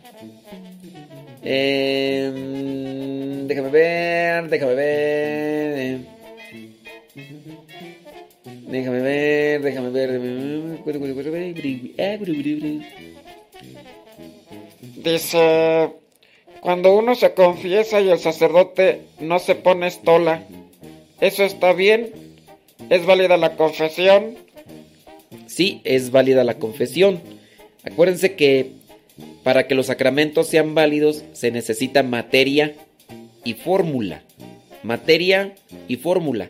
Ya por ahí también en mi página de modestolule.blogspot, ahí les pongo lo que es la materia y la forma en los o la fórmula en los sacramentos, materia y fórmula en los sacramentos. Y ya ustedes ya si, si hay materia y hay fórmula, hay sacramento. Claro, hay otros elementos, no necesariamente si no están se hace inválido, pero sí son necesarios. Lo más recomendable es que el sacerdote se ponga una estola en el momento de la confesión y que sea también un lugar propio. Eso es lo más conveniente. Pero pues estoy en el aeropuerto, no traigo estola, una persona se quiere confesar, sabe que soy sacerdote, pues no le voy a decir, ¿sabe qué señor? Aquí no puedo. No, pues ante todo está dar el servicio ministerial, en este caso el sacramento, y si es válido el sacramento.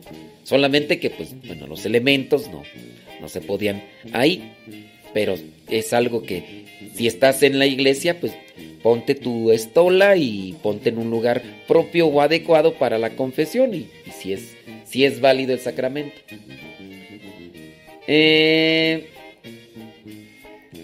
Dice que tú...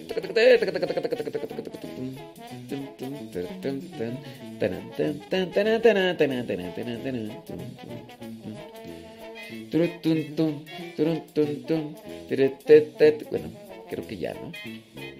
Ya me voy a ir a llenar la tripa. Dice... Padre, cuando no rezo las letanías lauretanas, ¿es malo? No, ya dijimos que no, no es malo. No es malo. Dice, es que yo las hago cuando escucho, cuando hago mi quehacer. No, no es malo. Pero pues digamos que te ayuda, ¿no? Y, y, y te puede ser de provecho. Uh -huh. Déjame ver.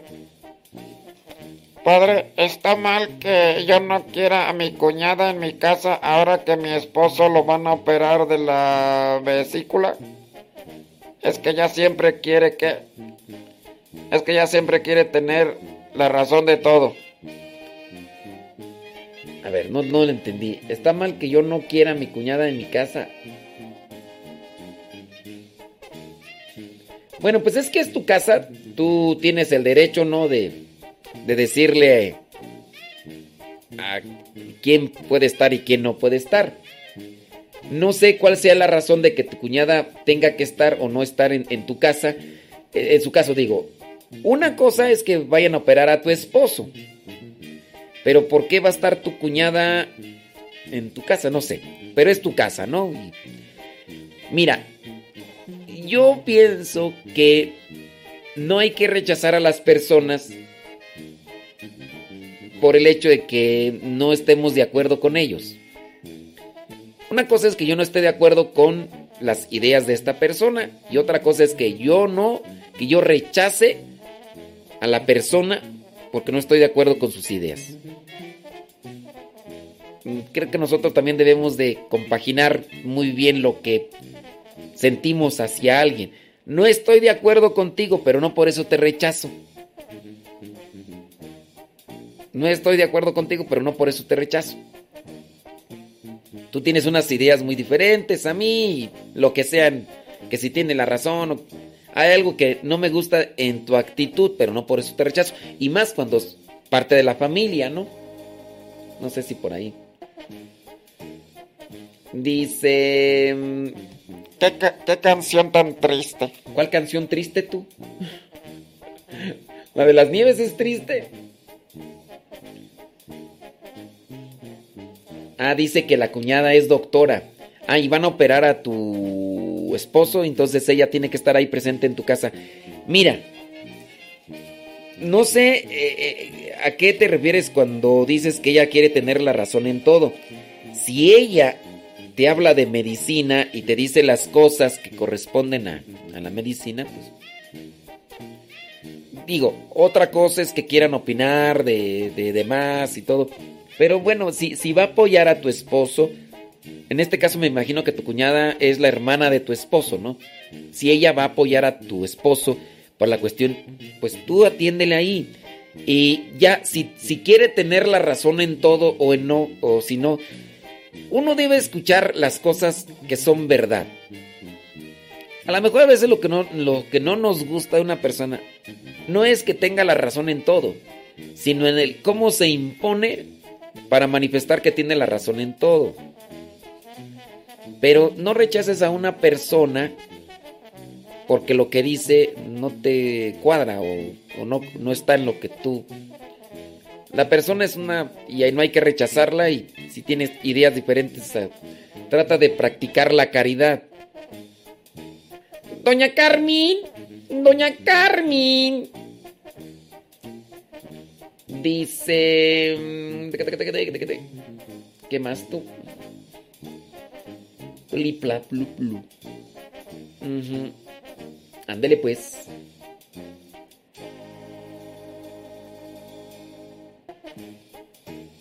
Yo me hubiera regresado, no me quedo. ¿De qué me hablan tú? A lo mejor están escuchando desde hace. Ah, di- dice la persona, dice, Es que ella es doctora y me hace sentir ignorante. mira, ahí sí trata de analizar tus sentimientos, porque las personas pueden decir muchas cosas.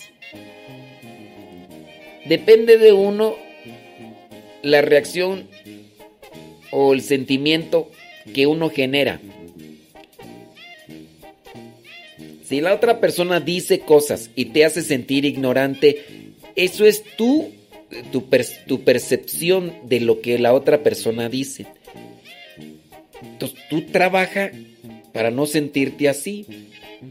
También tú tienes que trabajar en el sentido de que si la otra persona dice algo que tú no sabes, a lo mejor tú te, te sientes ignorante, pero esa es tu percepción.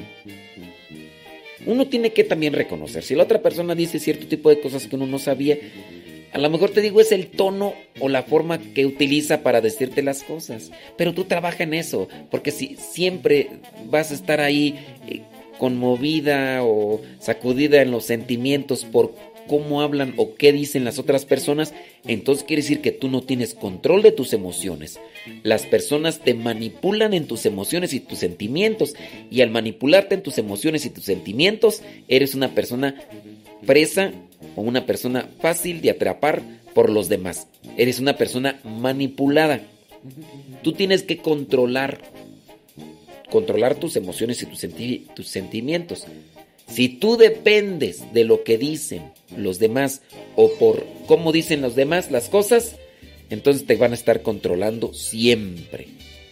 Entonces es una persona manipulada. Uno debe de... A ver, la otra persona dijo esto. A lo mejor tenía la intención de hacerme sentir mal, pero como yo controlo mis emociones y mis sentimientos, lo que tú dijiste a mí, lo que tú me dijiste para humillarme, eh, no me, no me afecta, porque yo controlo mis emociones y mis sentimientos. Ahí uno manifiesta madurez y también control de sí.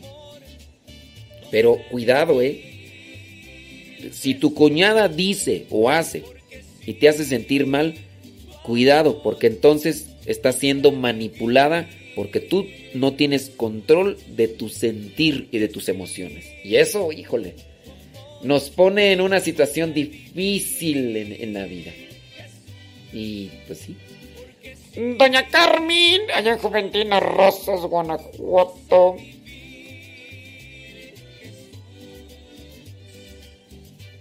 Es que ella lo dijo que tú. Es que ella lo dijo que gente ignorante se acudo a remedios. Ay, Dios mío. Bueno, trabaja en eso. Trabaja en eso porque si cualquier cosa que dicen los demás te hace sentir cierto tipo de cosas, entonces eres una persona manipulada. Y pues nomás no. Sí, mucho cuidado, ¿eh? Mucho cuidado.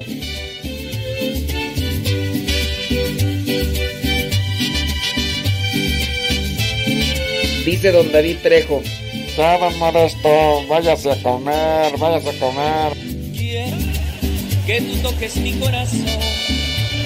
Revísteme de tu gracia, Señor Jesús. Quiero ser cargado por ti, Señor. Me lleves al camino de la salvación.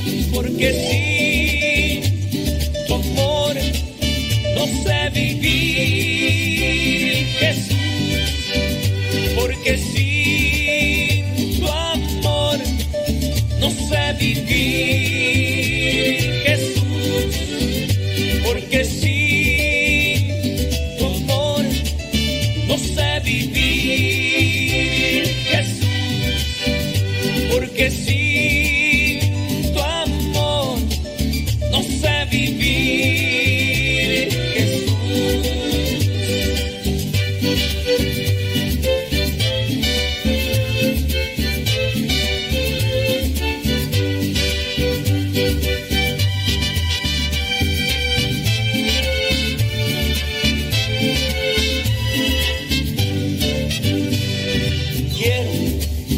tú toques mi corazón.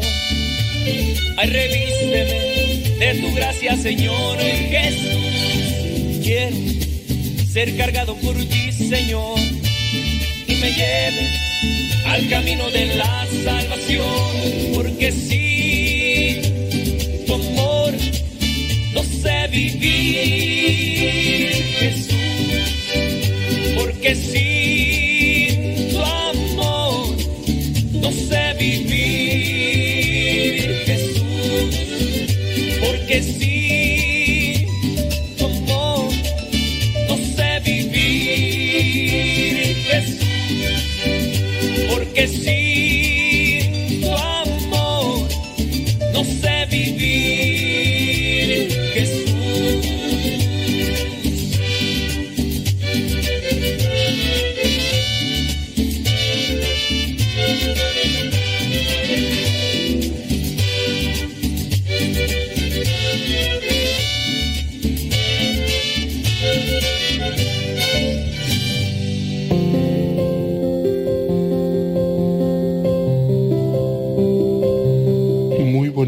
a todos.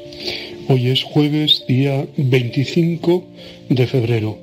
Es jueves de la primera semana del tiempo de Cuaresma. No olvidemos la meta, no olvidemos lo que significa este tiempo fuerte e intensifiquemos en nuestra oración, en nuestra limosna, en nuestro ayuno. Hoy precisamente jueves decimos siempre de él eucarístico y sacerdotal. Si no lo hacemos habitualmente, pues sería plan de comenzar a hacer un, rato de, de adoración al Señor. ¿eh? Bien en nuestra parroquia, bien en un santuario dedicado especialmente a la exposición del Santísimo Sacramento, bien incluso en casa. ¿eh? En casa si tenemos un rincón, un sillón donde ponernos y estar a gusto y hacer un rato de oración adorando la presencia de Cristo y el regalo de la Eucaristía, eso reportará a nuestra alma realmente un- una paz, una serenidad y una luz, una sabiduría, un conocimiento que hará que muchas cosas se apacigüen y uno sale verdaderamente transformado después de, de vivir un encuentro de adoración con el Señor. Y recordamos también jueves sacerdotal en el sentido de pedirle al Señor especialmente por las vocaciones sacerdotales. Perdón. Lo necesitamos muchísimo, ¿eh? necesitamos de las vocaciones y necesitamos de la santidad de los sacerdotes. Por eso no dejéis de pedir por nosotros, no dejéis de pedir por, los jóvenes para que acojan la llamada al sacerdocio, por las familias para que valoren también esa llamada y por los centros de formación, de estudio, los seminarios, todos los que trabajan alrededor de las vocaciones, desde el delegado de vocaciones hasta el formador, el padre espiritual, los profesores, todos son importantes. Pedimos por ellos y por nuestros seminaristas, que sean valientes, que sigan adelante y que descubran realmente si su vocación es la llamada al sacerdocio. Bueno, pues eh, vamos al Evangelio. El Evangelio de hoy es Mateo 7, 7 al 12. Precisamente de nuevo va a tratar el tema de la oración ¿eh? y cómo Dios quiere darnos siempre cosas buenas. ¿Eh? a nosotros que somos sus hijos. Otra cosa es que no nos conviene, conviene en el determinado momento que nosotros lo pedimos o que quizá pedimos mal. En fin, vamos a ver de qué se trata, ¿no? Pedid y se os dará, buscad y hallaréis, llamad y se os, se os abrirá. Es realmente algo muy optimista, ¿no? Jesús está en perfecta familiaridad con Dios. Encuentra muy natural el ser escuchado. Y es también normal ver abrirse la puerta cuando se ha llamado a alguien. Porque quien pide recibe, quien busca halla, y a quien llama se le abre. Y Jesús repite las promesas. Aquí, Señor, has hecho promesas muy precisas. Quiero escucharte, quiero creerte. Sin embargo, hay tantas plegarias aparentemente no atendidas. Quizá rezamos mal, quizá nos falta confianza y verdadera familiaridad con Dios. Quizá nos atiendes, pero no en lo que te pedimos exactamente porque lo que hemos de pedir siempre es que se haga su voluntad, que a veces coincide con la mía y a veces no. ¿eh? Es verdad que alguna vez he hecho esta experiencia. Yo te pedía una cosa precisa y no la recibí, pero recibí de ti y de mi propia oración una gran paz, una inmensa aceptación interior. He sido yo el que he cambiado por mi oración. Es así como acoges nuestra súplica, Señor. ¿Quién de vosotros, si es que su hijo le pide pan, le va a dar una piedra, o si le pide un pez, le dará una serpiente? De nuevo una imagen muy, muy natural, muy familiar. Cuando un niño pide pan a su padre, no se le ocurrirá darle una piedra o una serpiente. O si soy padre o soy madre, mi oración puede ser muy concreta a partir de esa experiencia con mis propios hijos. El mismo Jesús me lo sugiere y esta experiencia de amor paterno o materno puede hacer hacerme comprender que ciertas plegarias no sean atendidas aparentemente. Yo no doy siempre, no doy todo lo que mis hijos me piden. Es más, he de educarles. ¿eh? Y educar muchas veces es educar en la renuncia o en la austeridad, es decir, no podemos tenerlo todo ¿eh? y al antojo, no para rehusárselo, ni para que sufran, sino por su mayor bien y porque se les quiere. Si le damos a los hijos absolutamente todo, estaremos criando eh, seres caprichosos y seres también soberbios e indolentes, ¿no? Y luego pasa lo que pasa cuando llegan adolescentes o a jóvenes. Si pues vosotros, siendo malos, sabéis dar cosas buenas a vuestros hijos, ¿cuánto más vuestro Padre que está en los cielos dará cosas buenas a quien se las pide?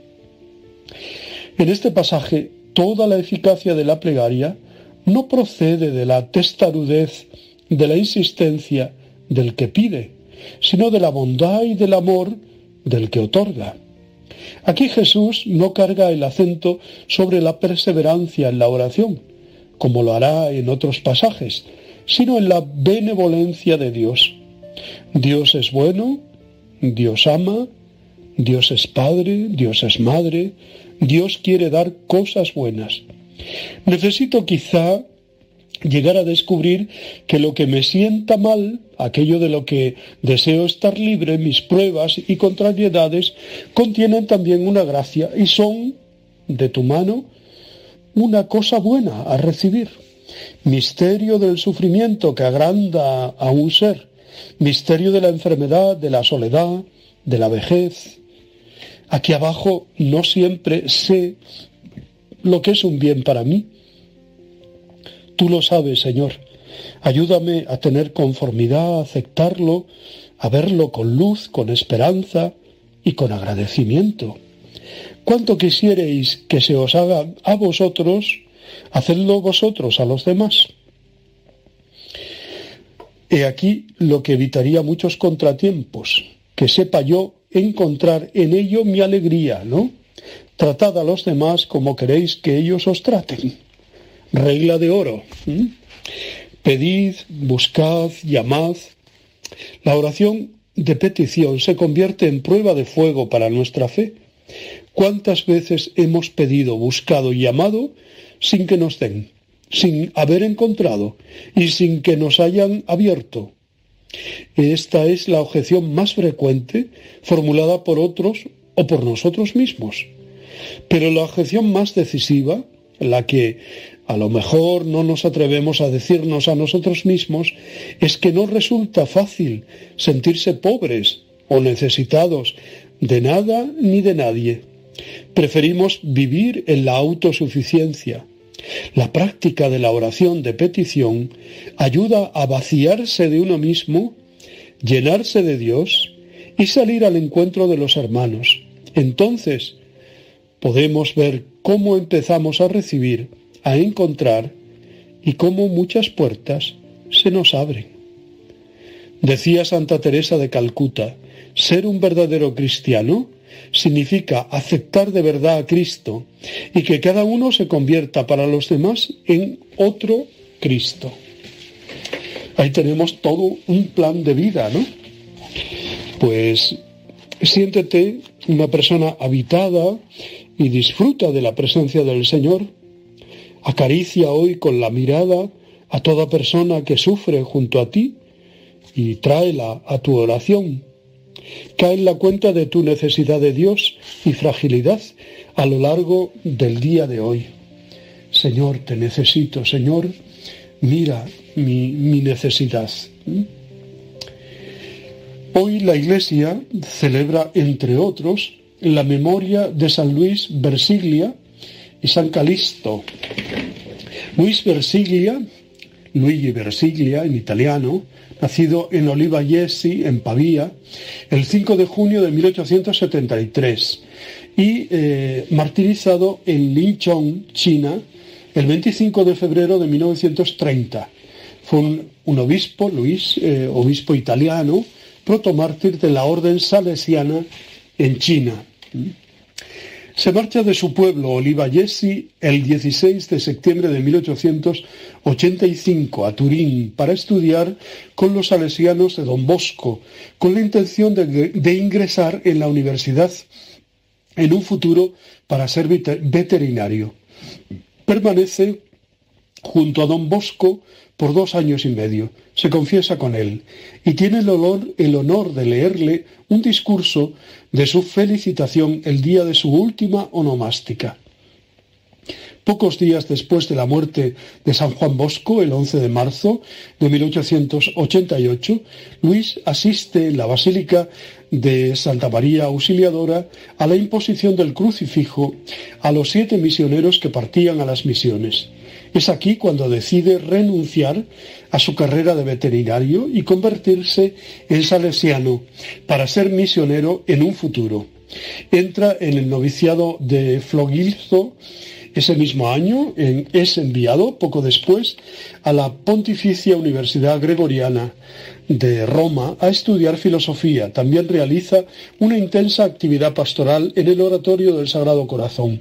Se licencia en 1893 y regresa como asistente y profesor de novicios. El 21 de diciembre de 1895 recibe la ordenación sacerdotal.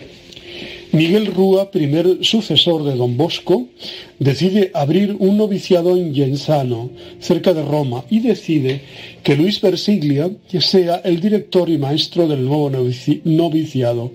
A pesar de no estar muy conforme con su nuevo cargo, Luis aceptó y permaneció nueve años en Genzano. En 1905 Luis estudia idiomas para poder ir de misionero. El 19 de enero de 1906 sale de, Italia la primera expedición de misioneros salesianos a China, capitaneada por él. El obispo de Macao los acoge calurosamente y los pone al frente de un orfanato que albergará un máximo de 55 muchachos. En 1910, cuando el obispo los traslada a una residencia mayor como agradecimiento a su trabajo, estalla una revolución que provoca la imposición de una dictadura anticlerical en Portugal y sus territorios de ultramar.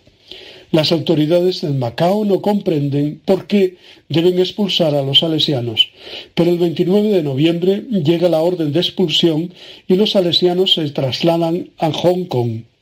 La diócesis de Macao no solo comprendía la colonia portuguesa, sino también una extensa región del interior de China. El obispo de Macao confía de nuevo a los salesianos un orfanato en el distrito de Heungshan, los salesianos llegan a la capital, Chop, el 8 de, marzo, de mayo de 1911, donde son recibidos por una gran muchedumbre y con fiestas. En 1912 de Europa llegan nuevos refuerzos y Luis Versiglia decide distribuir a sus hombres en cuatro residencias misioneras. Luis divide su tiempo entre Macao y la misión de Río de Perlas. En 1915, Luis construye en Macao una obra de mayor dimensión, talleres modernos y una escuela de comercio. En el 18 los salesianos empiezan a trabajar en los distritos más septentrionales, por lo que el padre Luis ve triplicado su trabajo. En 1920 el territorio misionero salesiano es elevado a vicariato apostólico, del que Luis Versiglia es elevado a primer obispo el 9 de enero de 1921. En el 22, Monseñor Versiglia hace una visita a Italia, donde Calisto Caravaggio se le ofrece para ayudarle en su labor misionera en China. En el verano del 26 empiezan quejas contra el cristianismo y los extranjeros en Xichou, al año siguiente cuelgan en la escuela de Don Bosco dos manifiestos en tela, en los que se invita a los alumnos a dejar la escuela cristiana y con insultos hacia los extranjeros. El 24 de febrero de 1930 parte eh, Luis Versiglia con el padre Calisto Caravaggio y tres alumnas de las salesianas Salinchón para hacer obras misioneras en la misión salesiana de dicho pueblo. Al día siguiente, durante el viaje, son apresados por unos piratas que exigen el pago de un peaje. El padre Caravaggio y Monseñor Versiglia intentan proteger a las jóvenes que viajan con ellos, para que los piratas no se aprovechen de ellas. Los piratas fusilan a los dos salesianos y capturan a las chicas los restos mortales de Monseñor Versiglia y de igual forma que los del padre Caravaggio fueron repatriados a Italia. En 1976 el Papa Pablo VI decreta a Luis Versiglia y a Calisto Caravaggio mártires de la Iglesia. Fueron beatificados el 15 de mayo de 1983 por el Papa Juan Pablo II y canonizados el 1 de octubre del 2000 junto a otros 199 mártires en China. Una ocasión preciosa para pedir por los cristianos de China, que muchas veces son oprimidos, vejados, ¿eh? y son, sufren verdadero martirio en vida. Pedimos también por los salesianos que tan buena labor hacen en tantas partes de todo el mundo. Os deseo muy buen día, os abrazo y os bendigo en el nombre del Padre, del Hijo y del Espíritu Santo. Os quiero.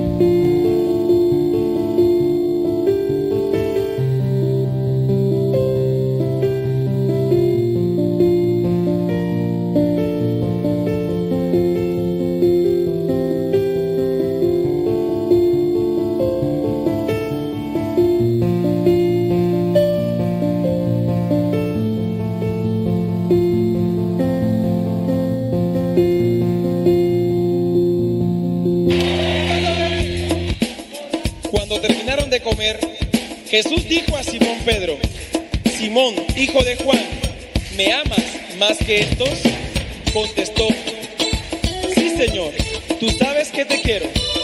Juan 21, 15.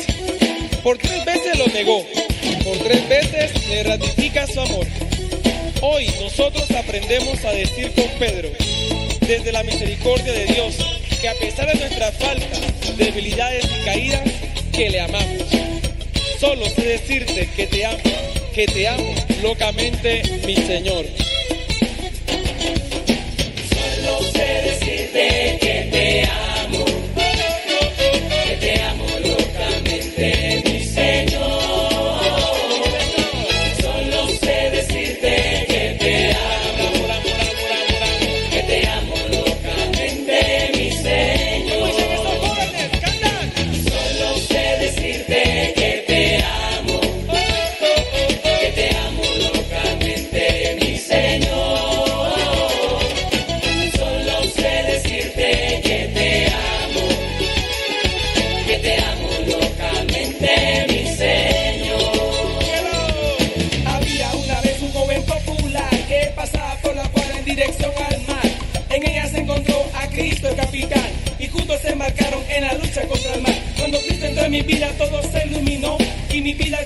el nuevo giro tomó. En mi barrio joven busca popularidad, que va siempre de la mano de toda clase de maldad. Este mundo sin sentido, camino de perdición. Contigo de la mano lleno de bendición. Mi futuro era incierto, pura frustración. Hoy mi nave llega al puerto de tu salvación.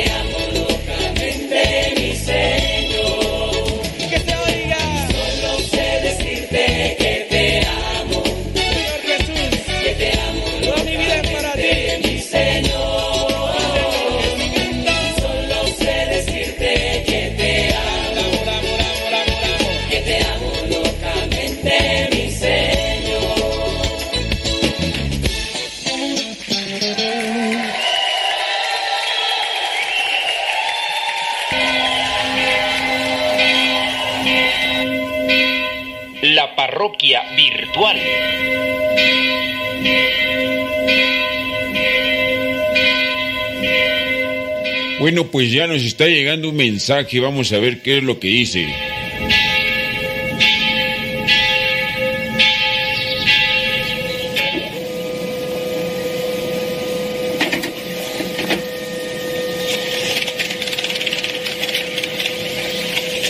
Bueno, pues la pregunta siguiente es esta. Que por qué la cuaresma, lo que es Semana Santa y estas fechas no tienen una fecha fija como lo que es el tiempo de Navidad, pues es decir, el 24 de diciembre. ¿Por qué no tiene una fecha fija la cuaresma ni la Semana Santa? Ahí está la pregunta, pues.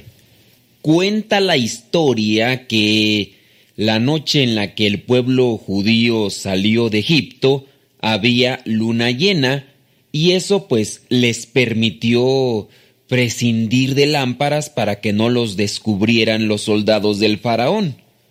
Los judíos, por eso, celebraban este, o celebran, mejor dicho, celebran este acontecimiento cada año en la Pascua judía o conocido como Pesaj, que siempre concuerda con una noche de luna llena en recuerdo de los israelitas que huyeron de Egipto pasando por el Mar Rojo. Ahora, podemos estar seguros, por lo tanto, que el primer jueves santo de la historia, como Jesús celebraba la Pascua judía con sus discípulos, porque Jesús era judío, esa noche del jueves santo era noche de luna llena. Por eso la iglesia fija el jueves santo en la luna llena que se presenta entre el mes de marzo y abril. Y tomando esta fecha como centro del año litúrgico, recuerden que la principal fiesta, celebración, viene a ser lo que es la Pascua, pero teniendo en cuenta lo que es el jueves santo, día de la institución de la Eucaristía, pues es digamos, la fecha, una de las fechas más importantes de la Iglesia Católica. Siendo así, pues que el jueves santo se fija conforme a la luna llena, entonces las fechas no son fijas, no es el día 13, 14, 20, sino es conforme a lo que es la luna. Una respuesta concreta sería, ¿por qué se mueven las fechas de Cuaresma y Semana Santa? Porque el año litúrgico en este tiempo se fija a partir de lo que es el ciclo lunar. La parroquia virtual. Que lo tenía lo conseguía todo, y ese día llegado se hizo realidad. Soñé que lo tenía. Fíjate que me estoy poniendo a pensar que debo hacer más cápsulas de estas pequeñitas con preguntas cotidianas para irlas poniendo en la programación así. Porque eso sí es mm, interesante. Interesante. Porque me amo, porque me amo, me ama. Porque me acepto, porque me acepto, porque me acepto, me aceptan también. Porque me quiero, porque me quiero, quiero, me quieren. Porque me respeto, porque me respeto, me respeta el mundo.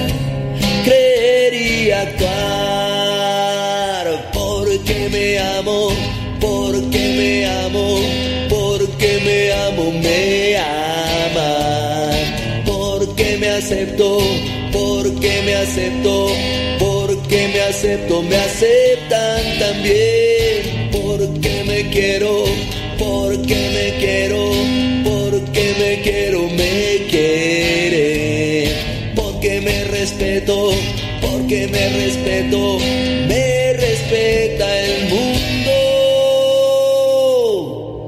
Soñé que lo tenía todo. Seguía todo y ese día llegado se hizo realidad, se hizo realidad, se hizo realidad.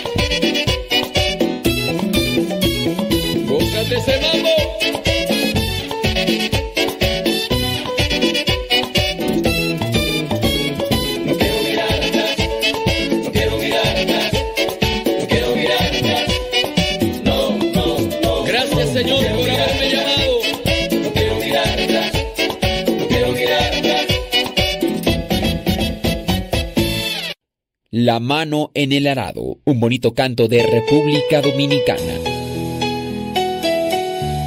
Corramos hacia la meta y hagamos vida el sueño del sembrador.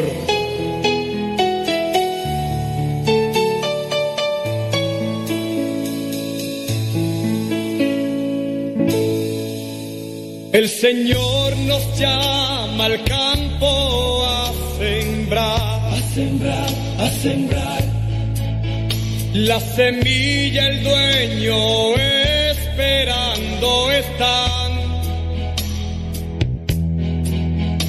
Al mirarte a ti, invitándote están. El Señor nos llama al campo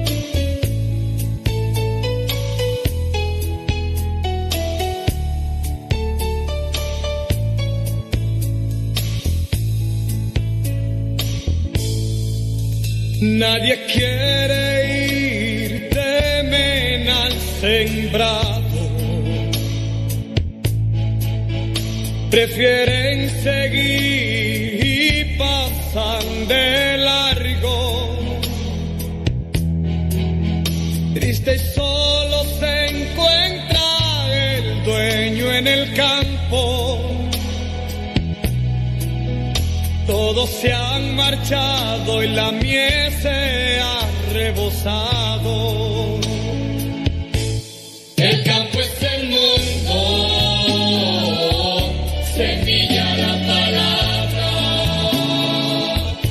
Invita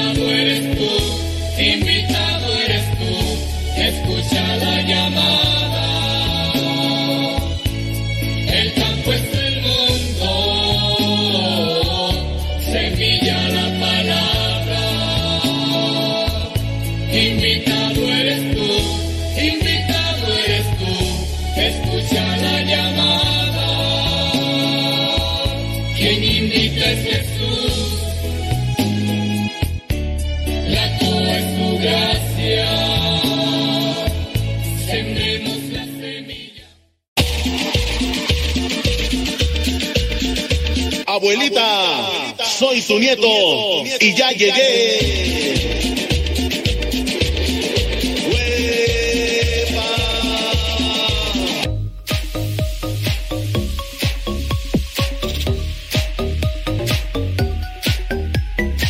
Saludos a Isabel, allá en Puebla, que está cumpliendo 7, 7 años.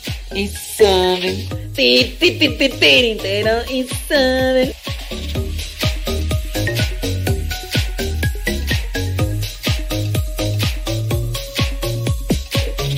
Isabel, Isabel, siete años, siete años.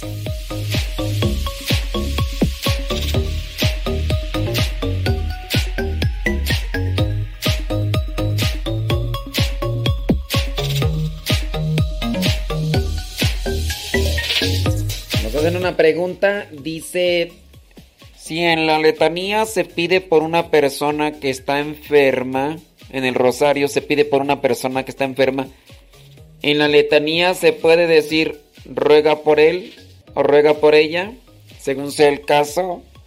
¿Se puede o no se puede? Sí, sí se puede. Sí se puede, ¿cómo no? Así que, pues igual. Pueden decir, este, vamos a rezar por esta persona. Miren, tenemos nosotros también que ser muy específicos. Porque si ustedes se ponen a rezar, si ustedes se ponen a rezar esto así, con alguien que no sabe o que no le explican, puede ser que a usted los escucha por primera vez y va a pensar que así siempre se debe de rezar. Ruega por él, ruega por ella, ruega por él. Porque aprendemos algo y si no nos lo explicaron, nosotros lo seguimos repitiendo, ¿no? Entonces, pues sí. En ese caso, si tú vas a rezar eh, por alguien que está enfermo y vas a decir en la letanía, ruega por él, ruega por él, ruega por él, está bien, pero si lo rezas con otras personas, explícales que lo, lo correcto, la letanía es así, porque si es alguien que no sabe, pues van a decir, abuelita, soy tu nieto.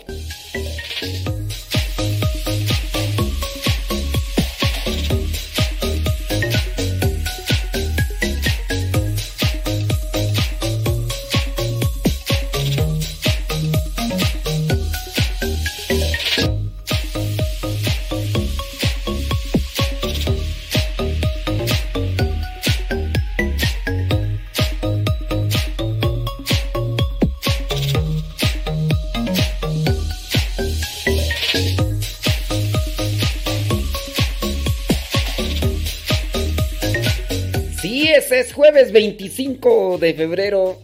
Ahí estamos tratando de responder a sus preguntas. Muy bien, muy bien, muy bien. Déjame ver por acá.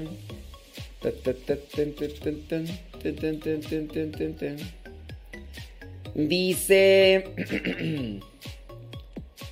Muy bien. Arriba Guanajuato. Arriba Guanajuato. Tan, ta, ta, ta. Muy bien. ¡Oh! Dice. Estoy acá mirando sus mensajes. Estoy mirando sus mensajes. Isabel. Ti, ti, ti, ti, tiri, pero Isabel.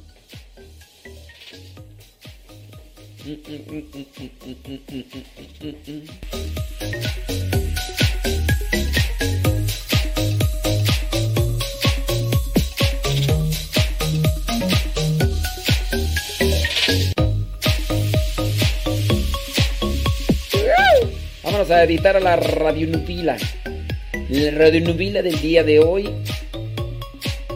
Ahorita nos vamos a editarla y ahorita, re- ahorita regreso.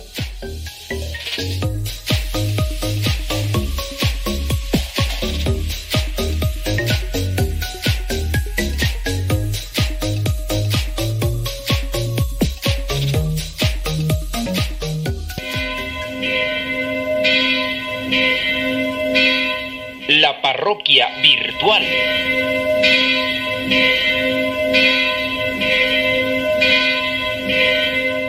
Bueno, pues ya nos está llegando un mensaje, vamos a ver qué es lo que dice.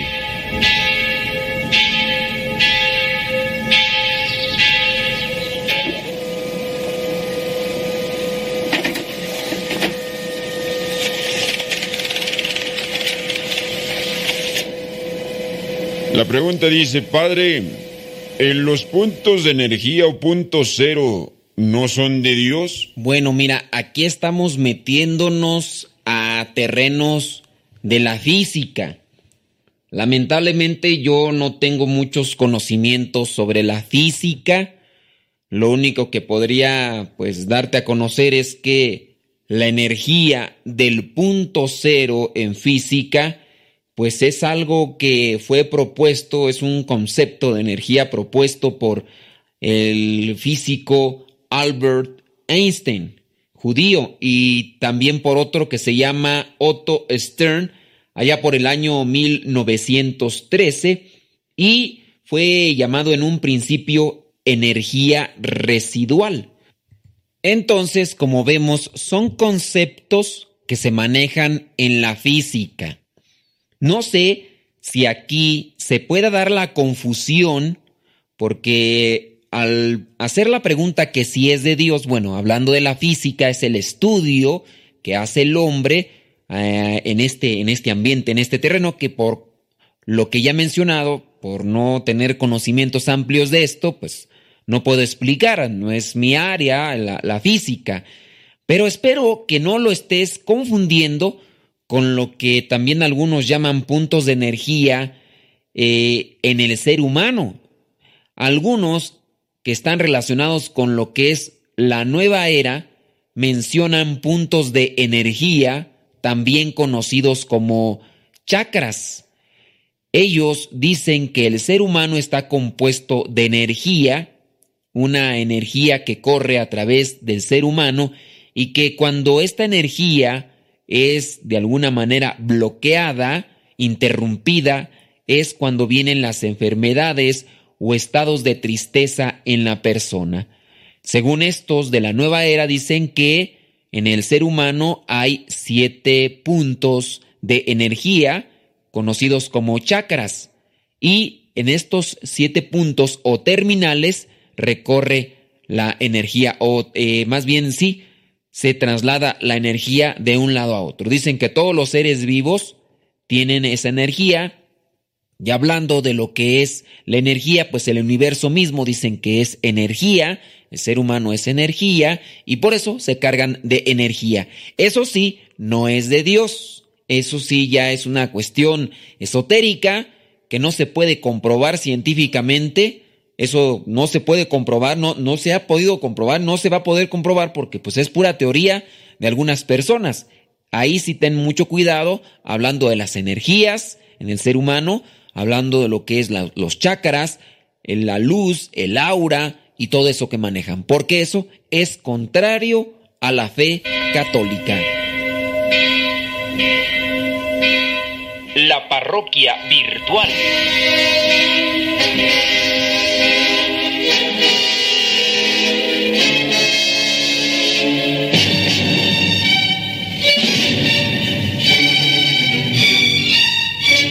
Jurado número 13.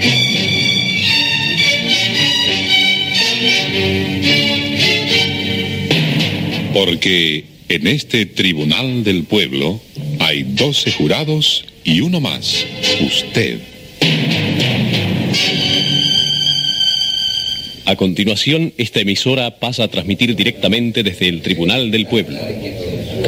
Muy bien, veo que no ha faltado a la cita, jurado número 13. Ha recordado que hoy es la fecha que había quedado fijada para la nueva audiencia en este proceso a nueve muchachos de una pandilla del barrio Gaona. Así es, han transcurrido los días solicitados por el acusador para sus gestiones y el tribunal se dispone a reunirse nuevamente. El que todavía no ha llegado es el acusador, el señor Parodi. Probablemente todavía estará concretando ofrecimientos de empleo. Mientras aguardamos su llegada para que comience la audiencia, he notado en la sala la presencia de un colega, Sergio Linares, a quien seguramente muchos de ustedes conocen a través de sus notas periodísticas, siempre tan interesantes. Vamos a aprovechar esta pausa para pedirle sus impresiones sobre este proceso. Con nosotros, Sergio Linares. Periodista de profesión y andariego por vocación. Hola, ¿cómo anda eso, Jorge?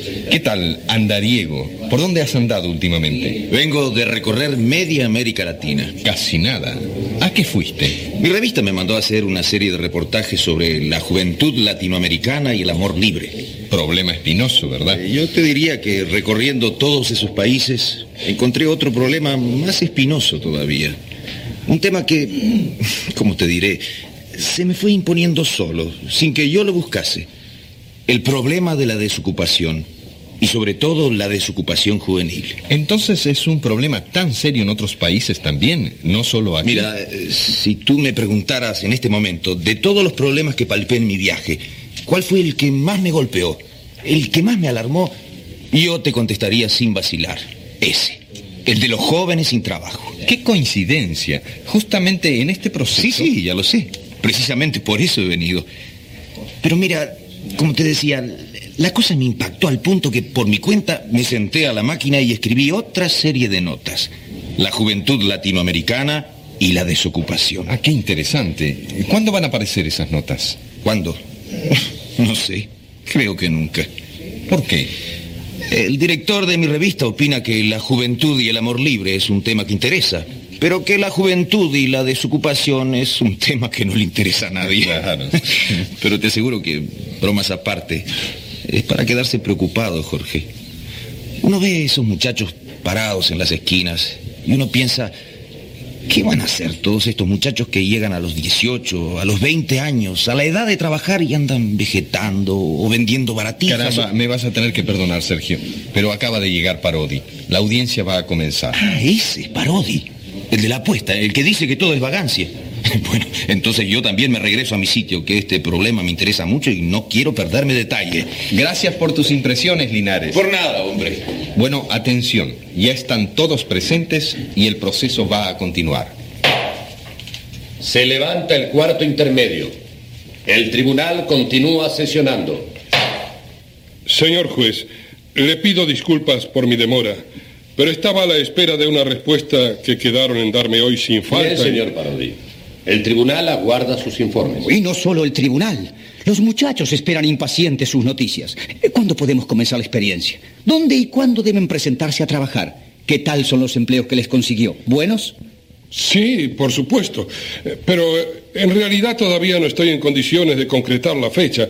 Yo, yo iba a solicitar al tribunal una ampliación del plazo. ¿Una ampliación? ¿Cómo una ampliación? ¿Por qué? Bueno, eh, tuve muy poco tiempo. ¿Cómo poco tiempo, sí? Debo recordarle, señor Parodi, que el plazo lo fijó usted mismo. Y dijo que era más que suficiente, que le bastaba dificultades. ¿Qué clase de dificultades? Concretemos, señor Parodi. ¿Cuántos empleos ha conseguido? Bueno, qué pregunta. Eh, yo me había comprometido a conseguir empleo para todos, para los nueve, ¿verdad? Y hay gestiones muy bien encaminadas. Sí, para- sí, sí, gestiones, pero confirmados, al firme. ¿Cuántos? Bueno, en realidad, confirmado hasta ahora uno solo. De mandadero en una oficina. Claro, sueldo inicial pequeño. De modo que salió a buscar nueve empleos y solo ha conseguido uno. Uno hasta ahora. Un empleo de mandadero, eso es todo. Pero ya le dije, tengo muy buenas perspectivas. Me han dado seguridad. de ¿Y seguridad para cuándo? ¿Para qué fecha? Bueno, fechas así, con tanta precisión, no me han dado. Los conocidos a los que recurrí me dicen que lamentablemente en sus empresas por el momento no hay vacantes, que más bien están en una política de reducción del personal. Pero me dan la seguridad de que en cualquier momento, tan pronto se produzca alguna vacante. Reconózcalo, Parodi. Tenga la honestidad de reconocerlo. Usted ha fracasado. Ha fracasado y no lo quiere confesar. Usted se fue muy seguro de aquí, muy dueño de sí. Hmm, Conseguir los empleos. Eso era lo de menos, eso no era ningún problema. Todo el que busca encuentra. Aquí sobra trabajo, aquí no trabaja el que no quiere. Íbamos a tener ofrecimientos de sobra, hasta para elegir. Y ha vuelto con las manos vacías. Todo lo que ha conseguido es un empleo. Todo lo que he conseguido, no. Sí, es cierto. También consiguió promesas. De esas que los muchachos están cansados de escuchar. Promesas en el aire, hechas por puro compromiso, por sacárselo de encima sin decirle directamente que no. Abra los ojos, Parodi. ¿Se da cuenta ahora? ¿Se da cuenta de que conseguir trabajo no es tan fácil como usted creía?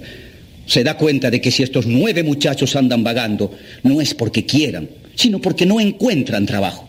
Reconoce ahora que hay un real problema de desocupación. Bueno, he tenido un poco de mala suerte. La casualidad quiso que justo las personas que yo conocía... Mala suerte. Casualidad. Por favor, señor Parodi. ¿Cómo se ve que usted no conoce el problema? ¿No lo conoce o, o no lo quiere conocer? Yo tengo que hablar. ¿Tendría el jurado la gentileza de escucharme un momento?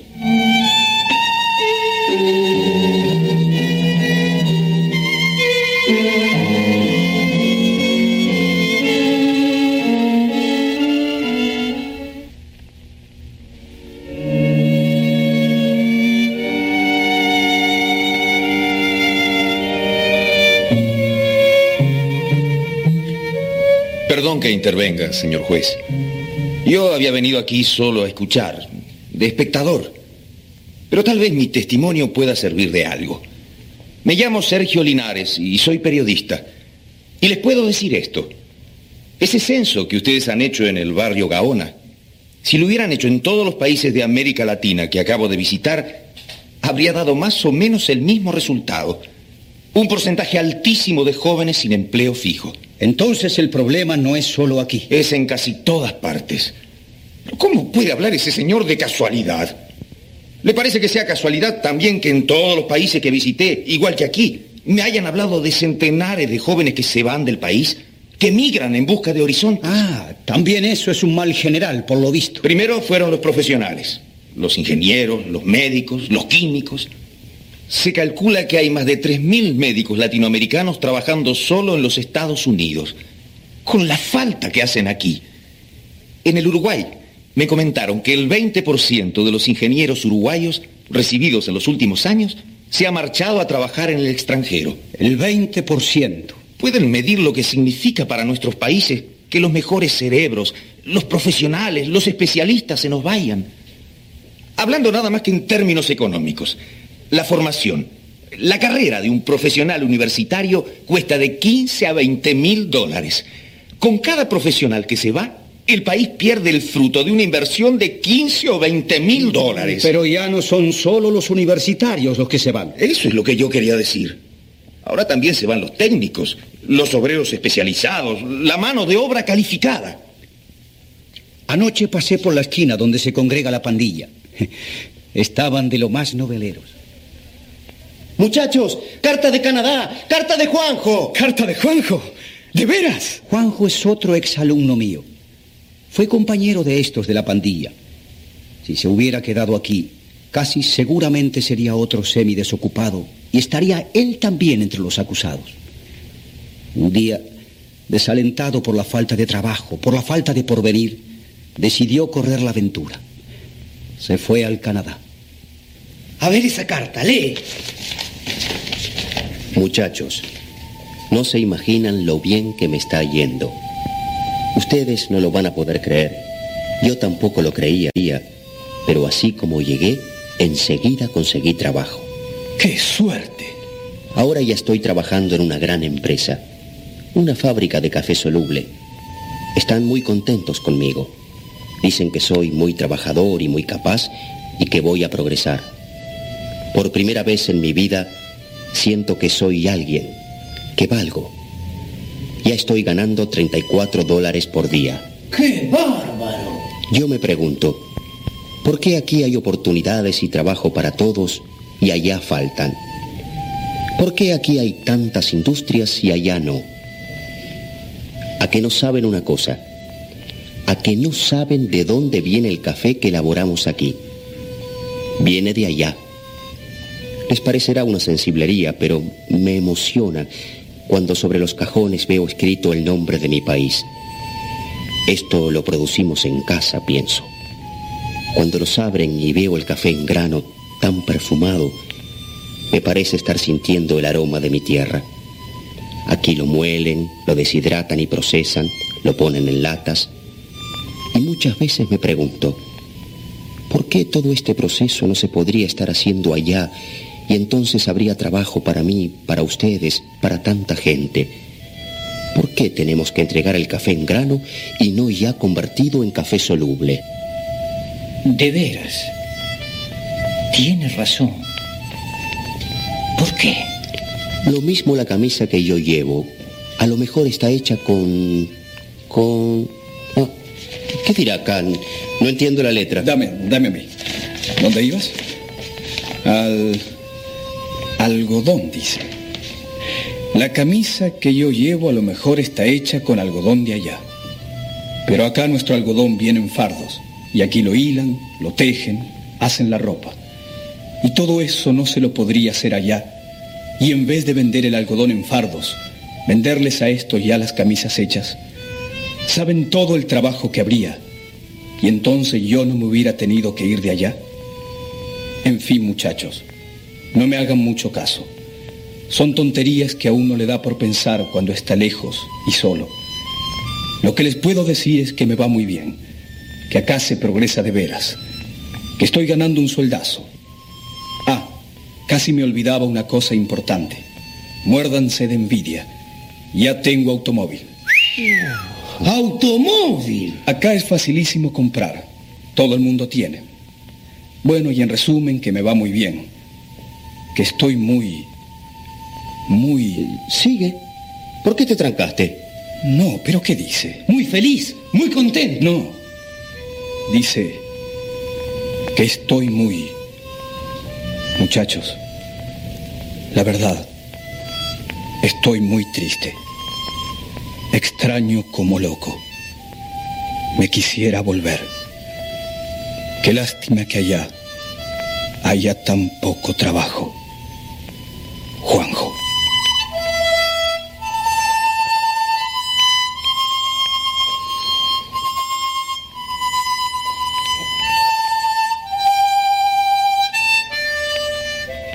Un informe oficial del Parlamento del Uruguay dice, el número de personas calificadas que abandona el país crece aceleradamente, como un reflejo de la falta de horizontes que se ofrece a las actuales y futuras generaciones.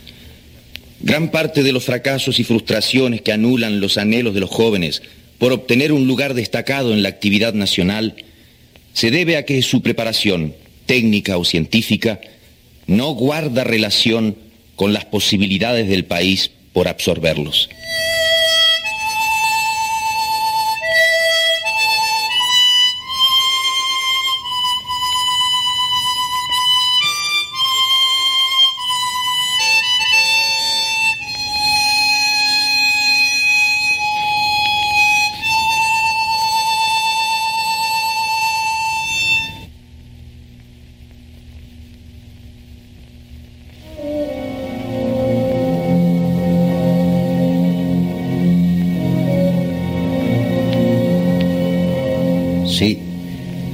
Ese informe lo dice muy bien, señor Linares. Falta de horizontes, fracasos, frustraciones. Entre nuestros jóvenes cunde la desocupación con su secuela de pobreza, de vicio, de disgregación moral. Yo, que soy maestro y hablo con ellos, palpo ese estado de angustia, de inseguridad que los invade. Se ven sin salidas, bloqueados los caminos, cerrado el futuro.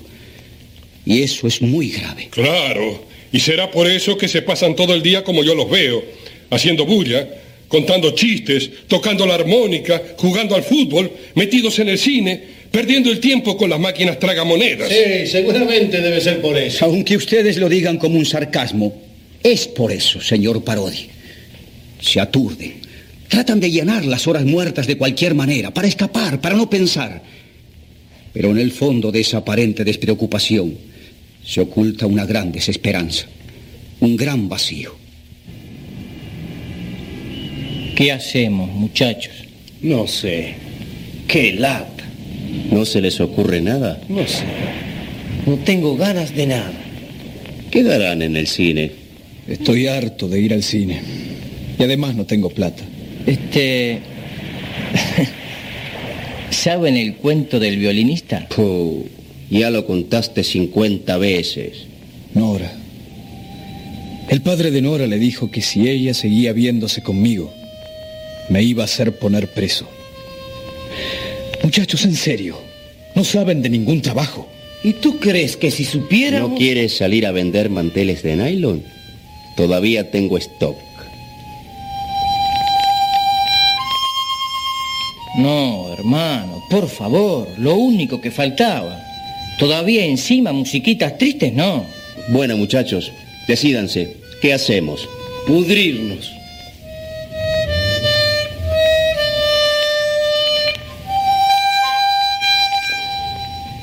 Los muchachos llaman así, pudrirse al aburrirse.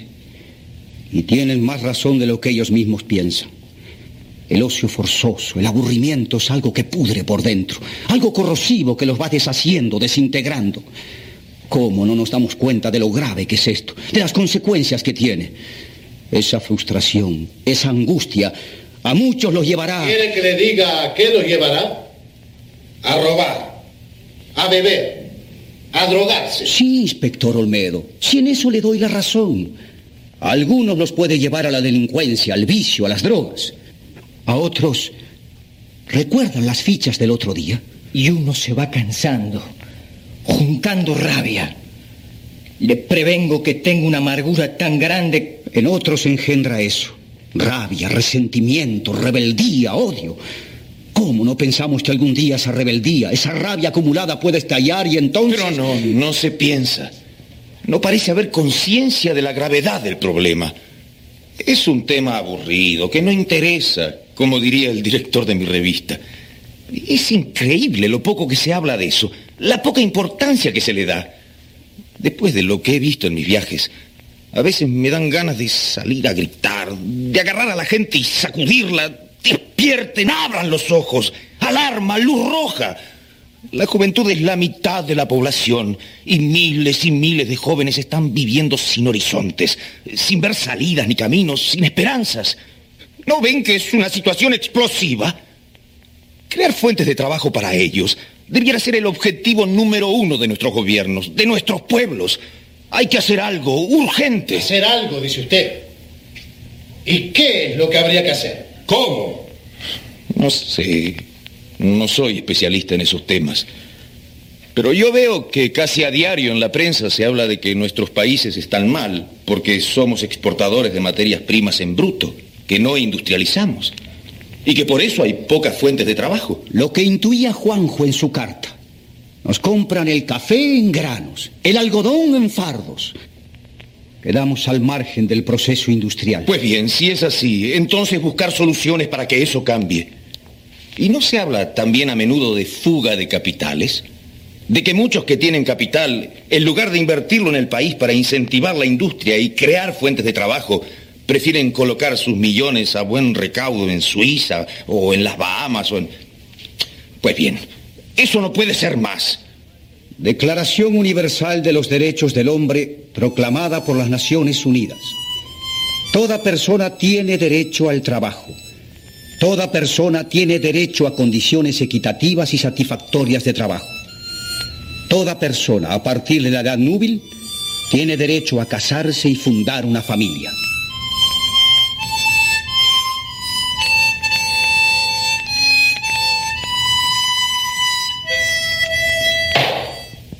Bien. Oído el alegato de la defensa, el jurado... Si me permite, señor juez. El presidente del jurado se ha puesto de pie. Diga, señor presidente. Creo, señor juez, que no es necesario que el jurado delibere. Ya nos hemos consultado y estamos de acuerdo. Pensamos que este proceso, a esta altura, ya no tiene objeto. ¿Qué sentido tendría que declarásemos que estos muchachos no son culpables de la acusación que se les hace de ociosidad y vagancia? Pensamos que en este proceso está en juego algo mucho más de fondo, que este juicio debió haber sido al revés. ¿Al revés? Sí, señor juez. Hemos sentado en el banquillo de los acusados a estos muchachos y son ellos los que tendrían derecho a enjuiciarnos a nosotros, los adultos. Decirnos, Ustedes, mal que mal, tienen su vida hecha, resuelta. Pero ¿y nosotros? ¿Qué hacen ustedes por nosotros? ¿Qué hacen para que aumenten las fuentes de trabajo en el país? El tribunal acata el veredicto del jurado. Una sociedad cuya juventud carece de horizontes es una sociedad sin futuro. Una sociedad que debe transformarse o está condenada a sucumbir. El Tribunal del Pueblo ha dictado sentencia.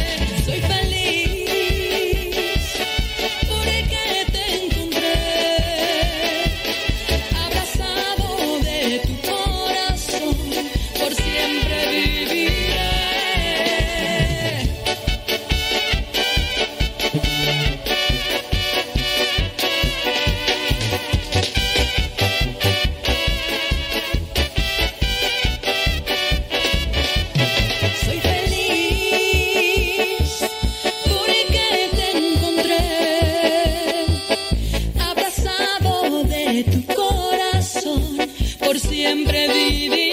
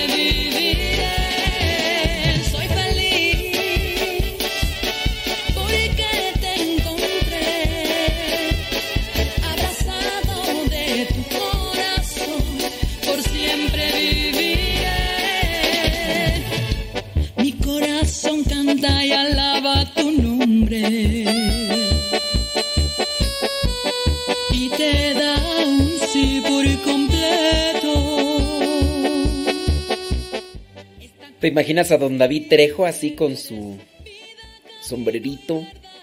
eh, tejana o sombrero de esos de. de palma. Esos de. Así, mira. Con sus botas, así, mira. Su pantalón de mezclilla, un Wrangler o Levi's. ¿Qué te gusta más? O un Le. O. Sí, esos. Así, con sus. Con su camisa así vaquera. Su bigotazo, así, mira. ¡Oh! Un bigotazo que trae Don David Trejo, así, mira. Y luego así bailando esas así, esas solas así, mira.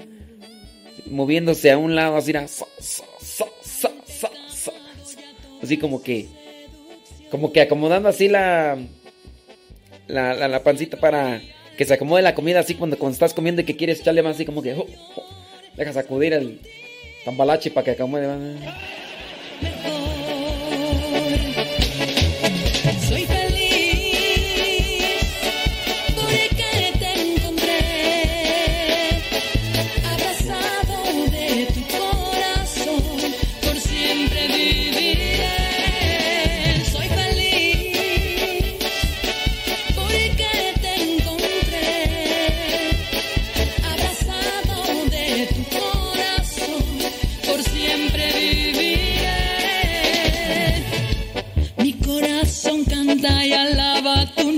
Y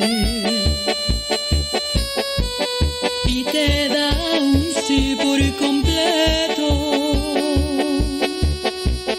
Está convencido que eres vida, camino y verdad. De tu mano anhela llegar a la santidad. Luego, luego se vuela, luego, luego se vuela este don David Trejo. Luego, luego se vuela, dice, con tejana negra, con tejana negra y así con, pero no nos dijo el pantalón, Wrangler o Levi's o Le. Y dice que bailando con su amor.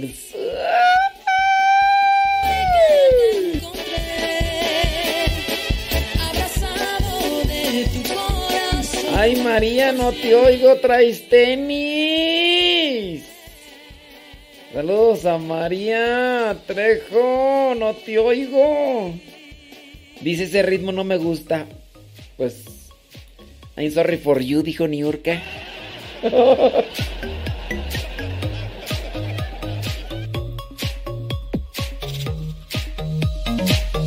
Saludos al matrimonio de Nayibé y de Carlos Lua, que ayer fue su, su aniversario número 20 y salieron por ahí a festejar. No, no, no, no, no, no, no, no, pues hoy no. Hoy andan bien cansados. Ya, ya no voy a decir nada, ya no voy a decir nada. Señores, señores. andan bien. No, es más, todavía, todavía ni se despiertan.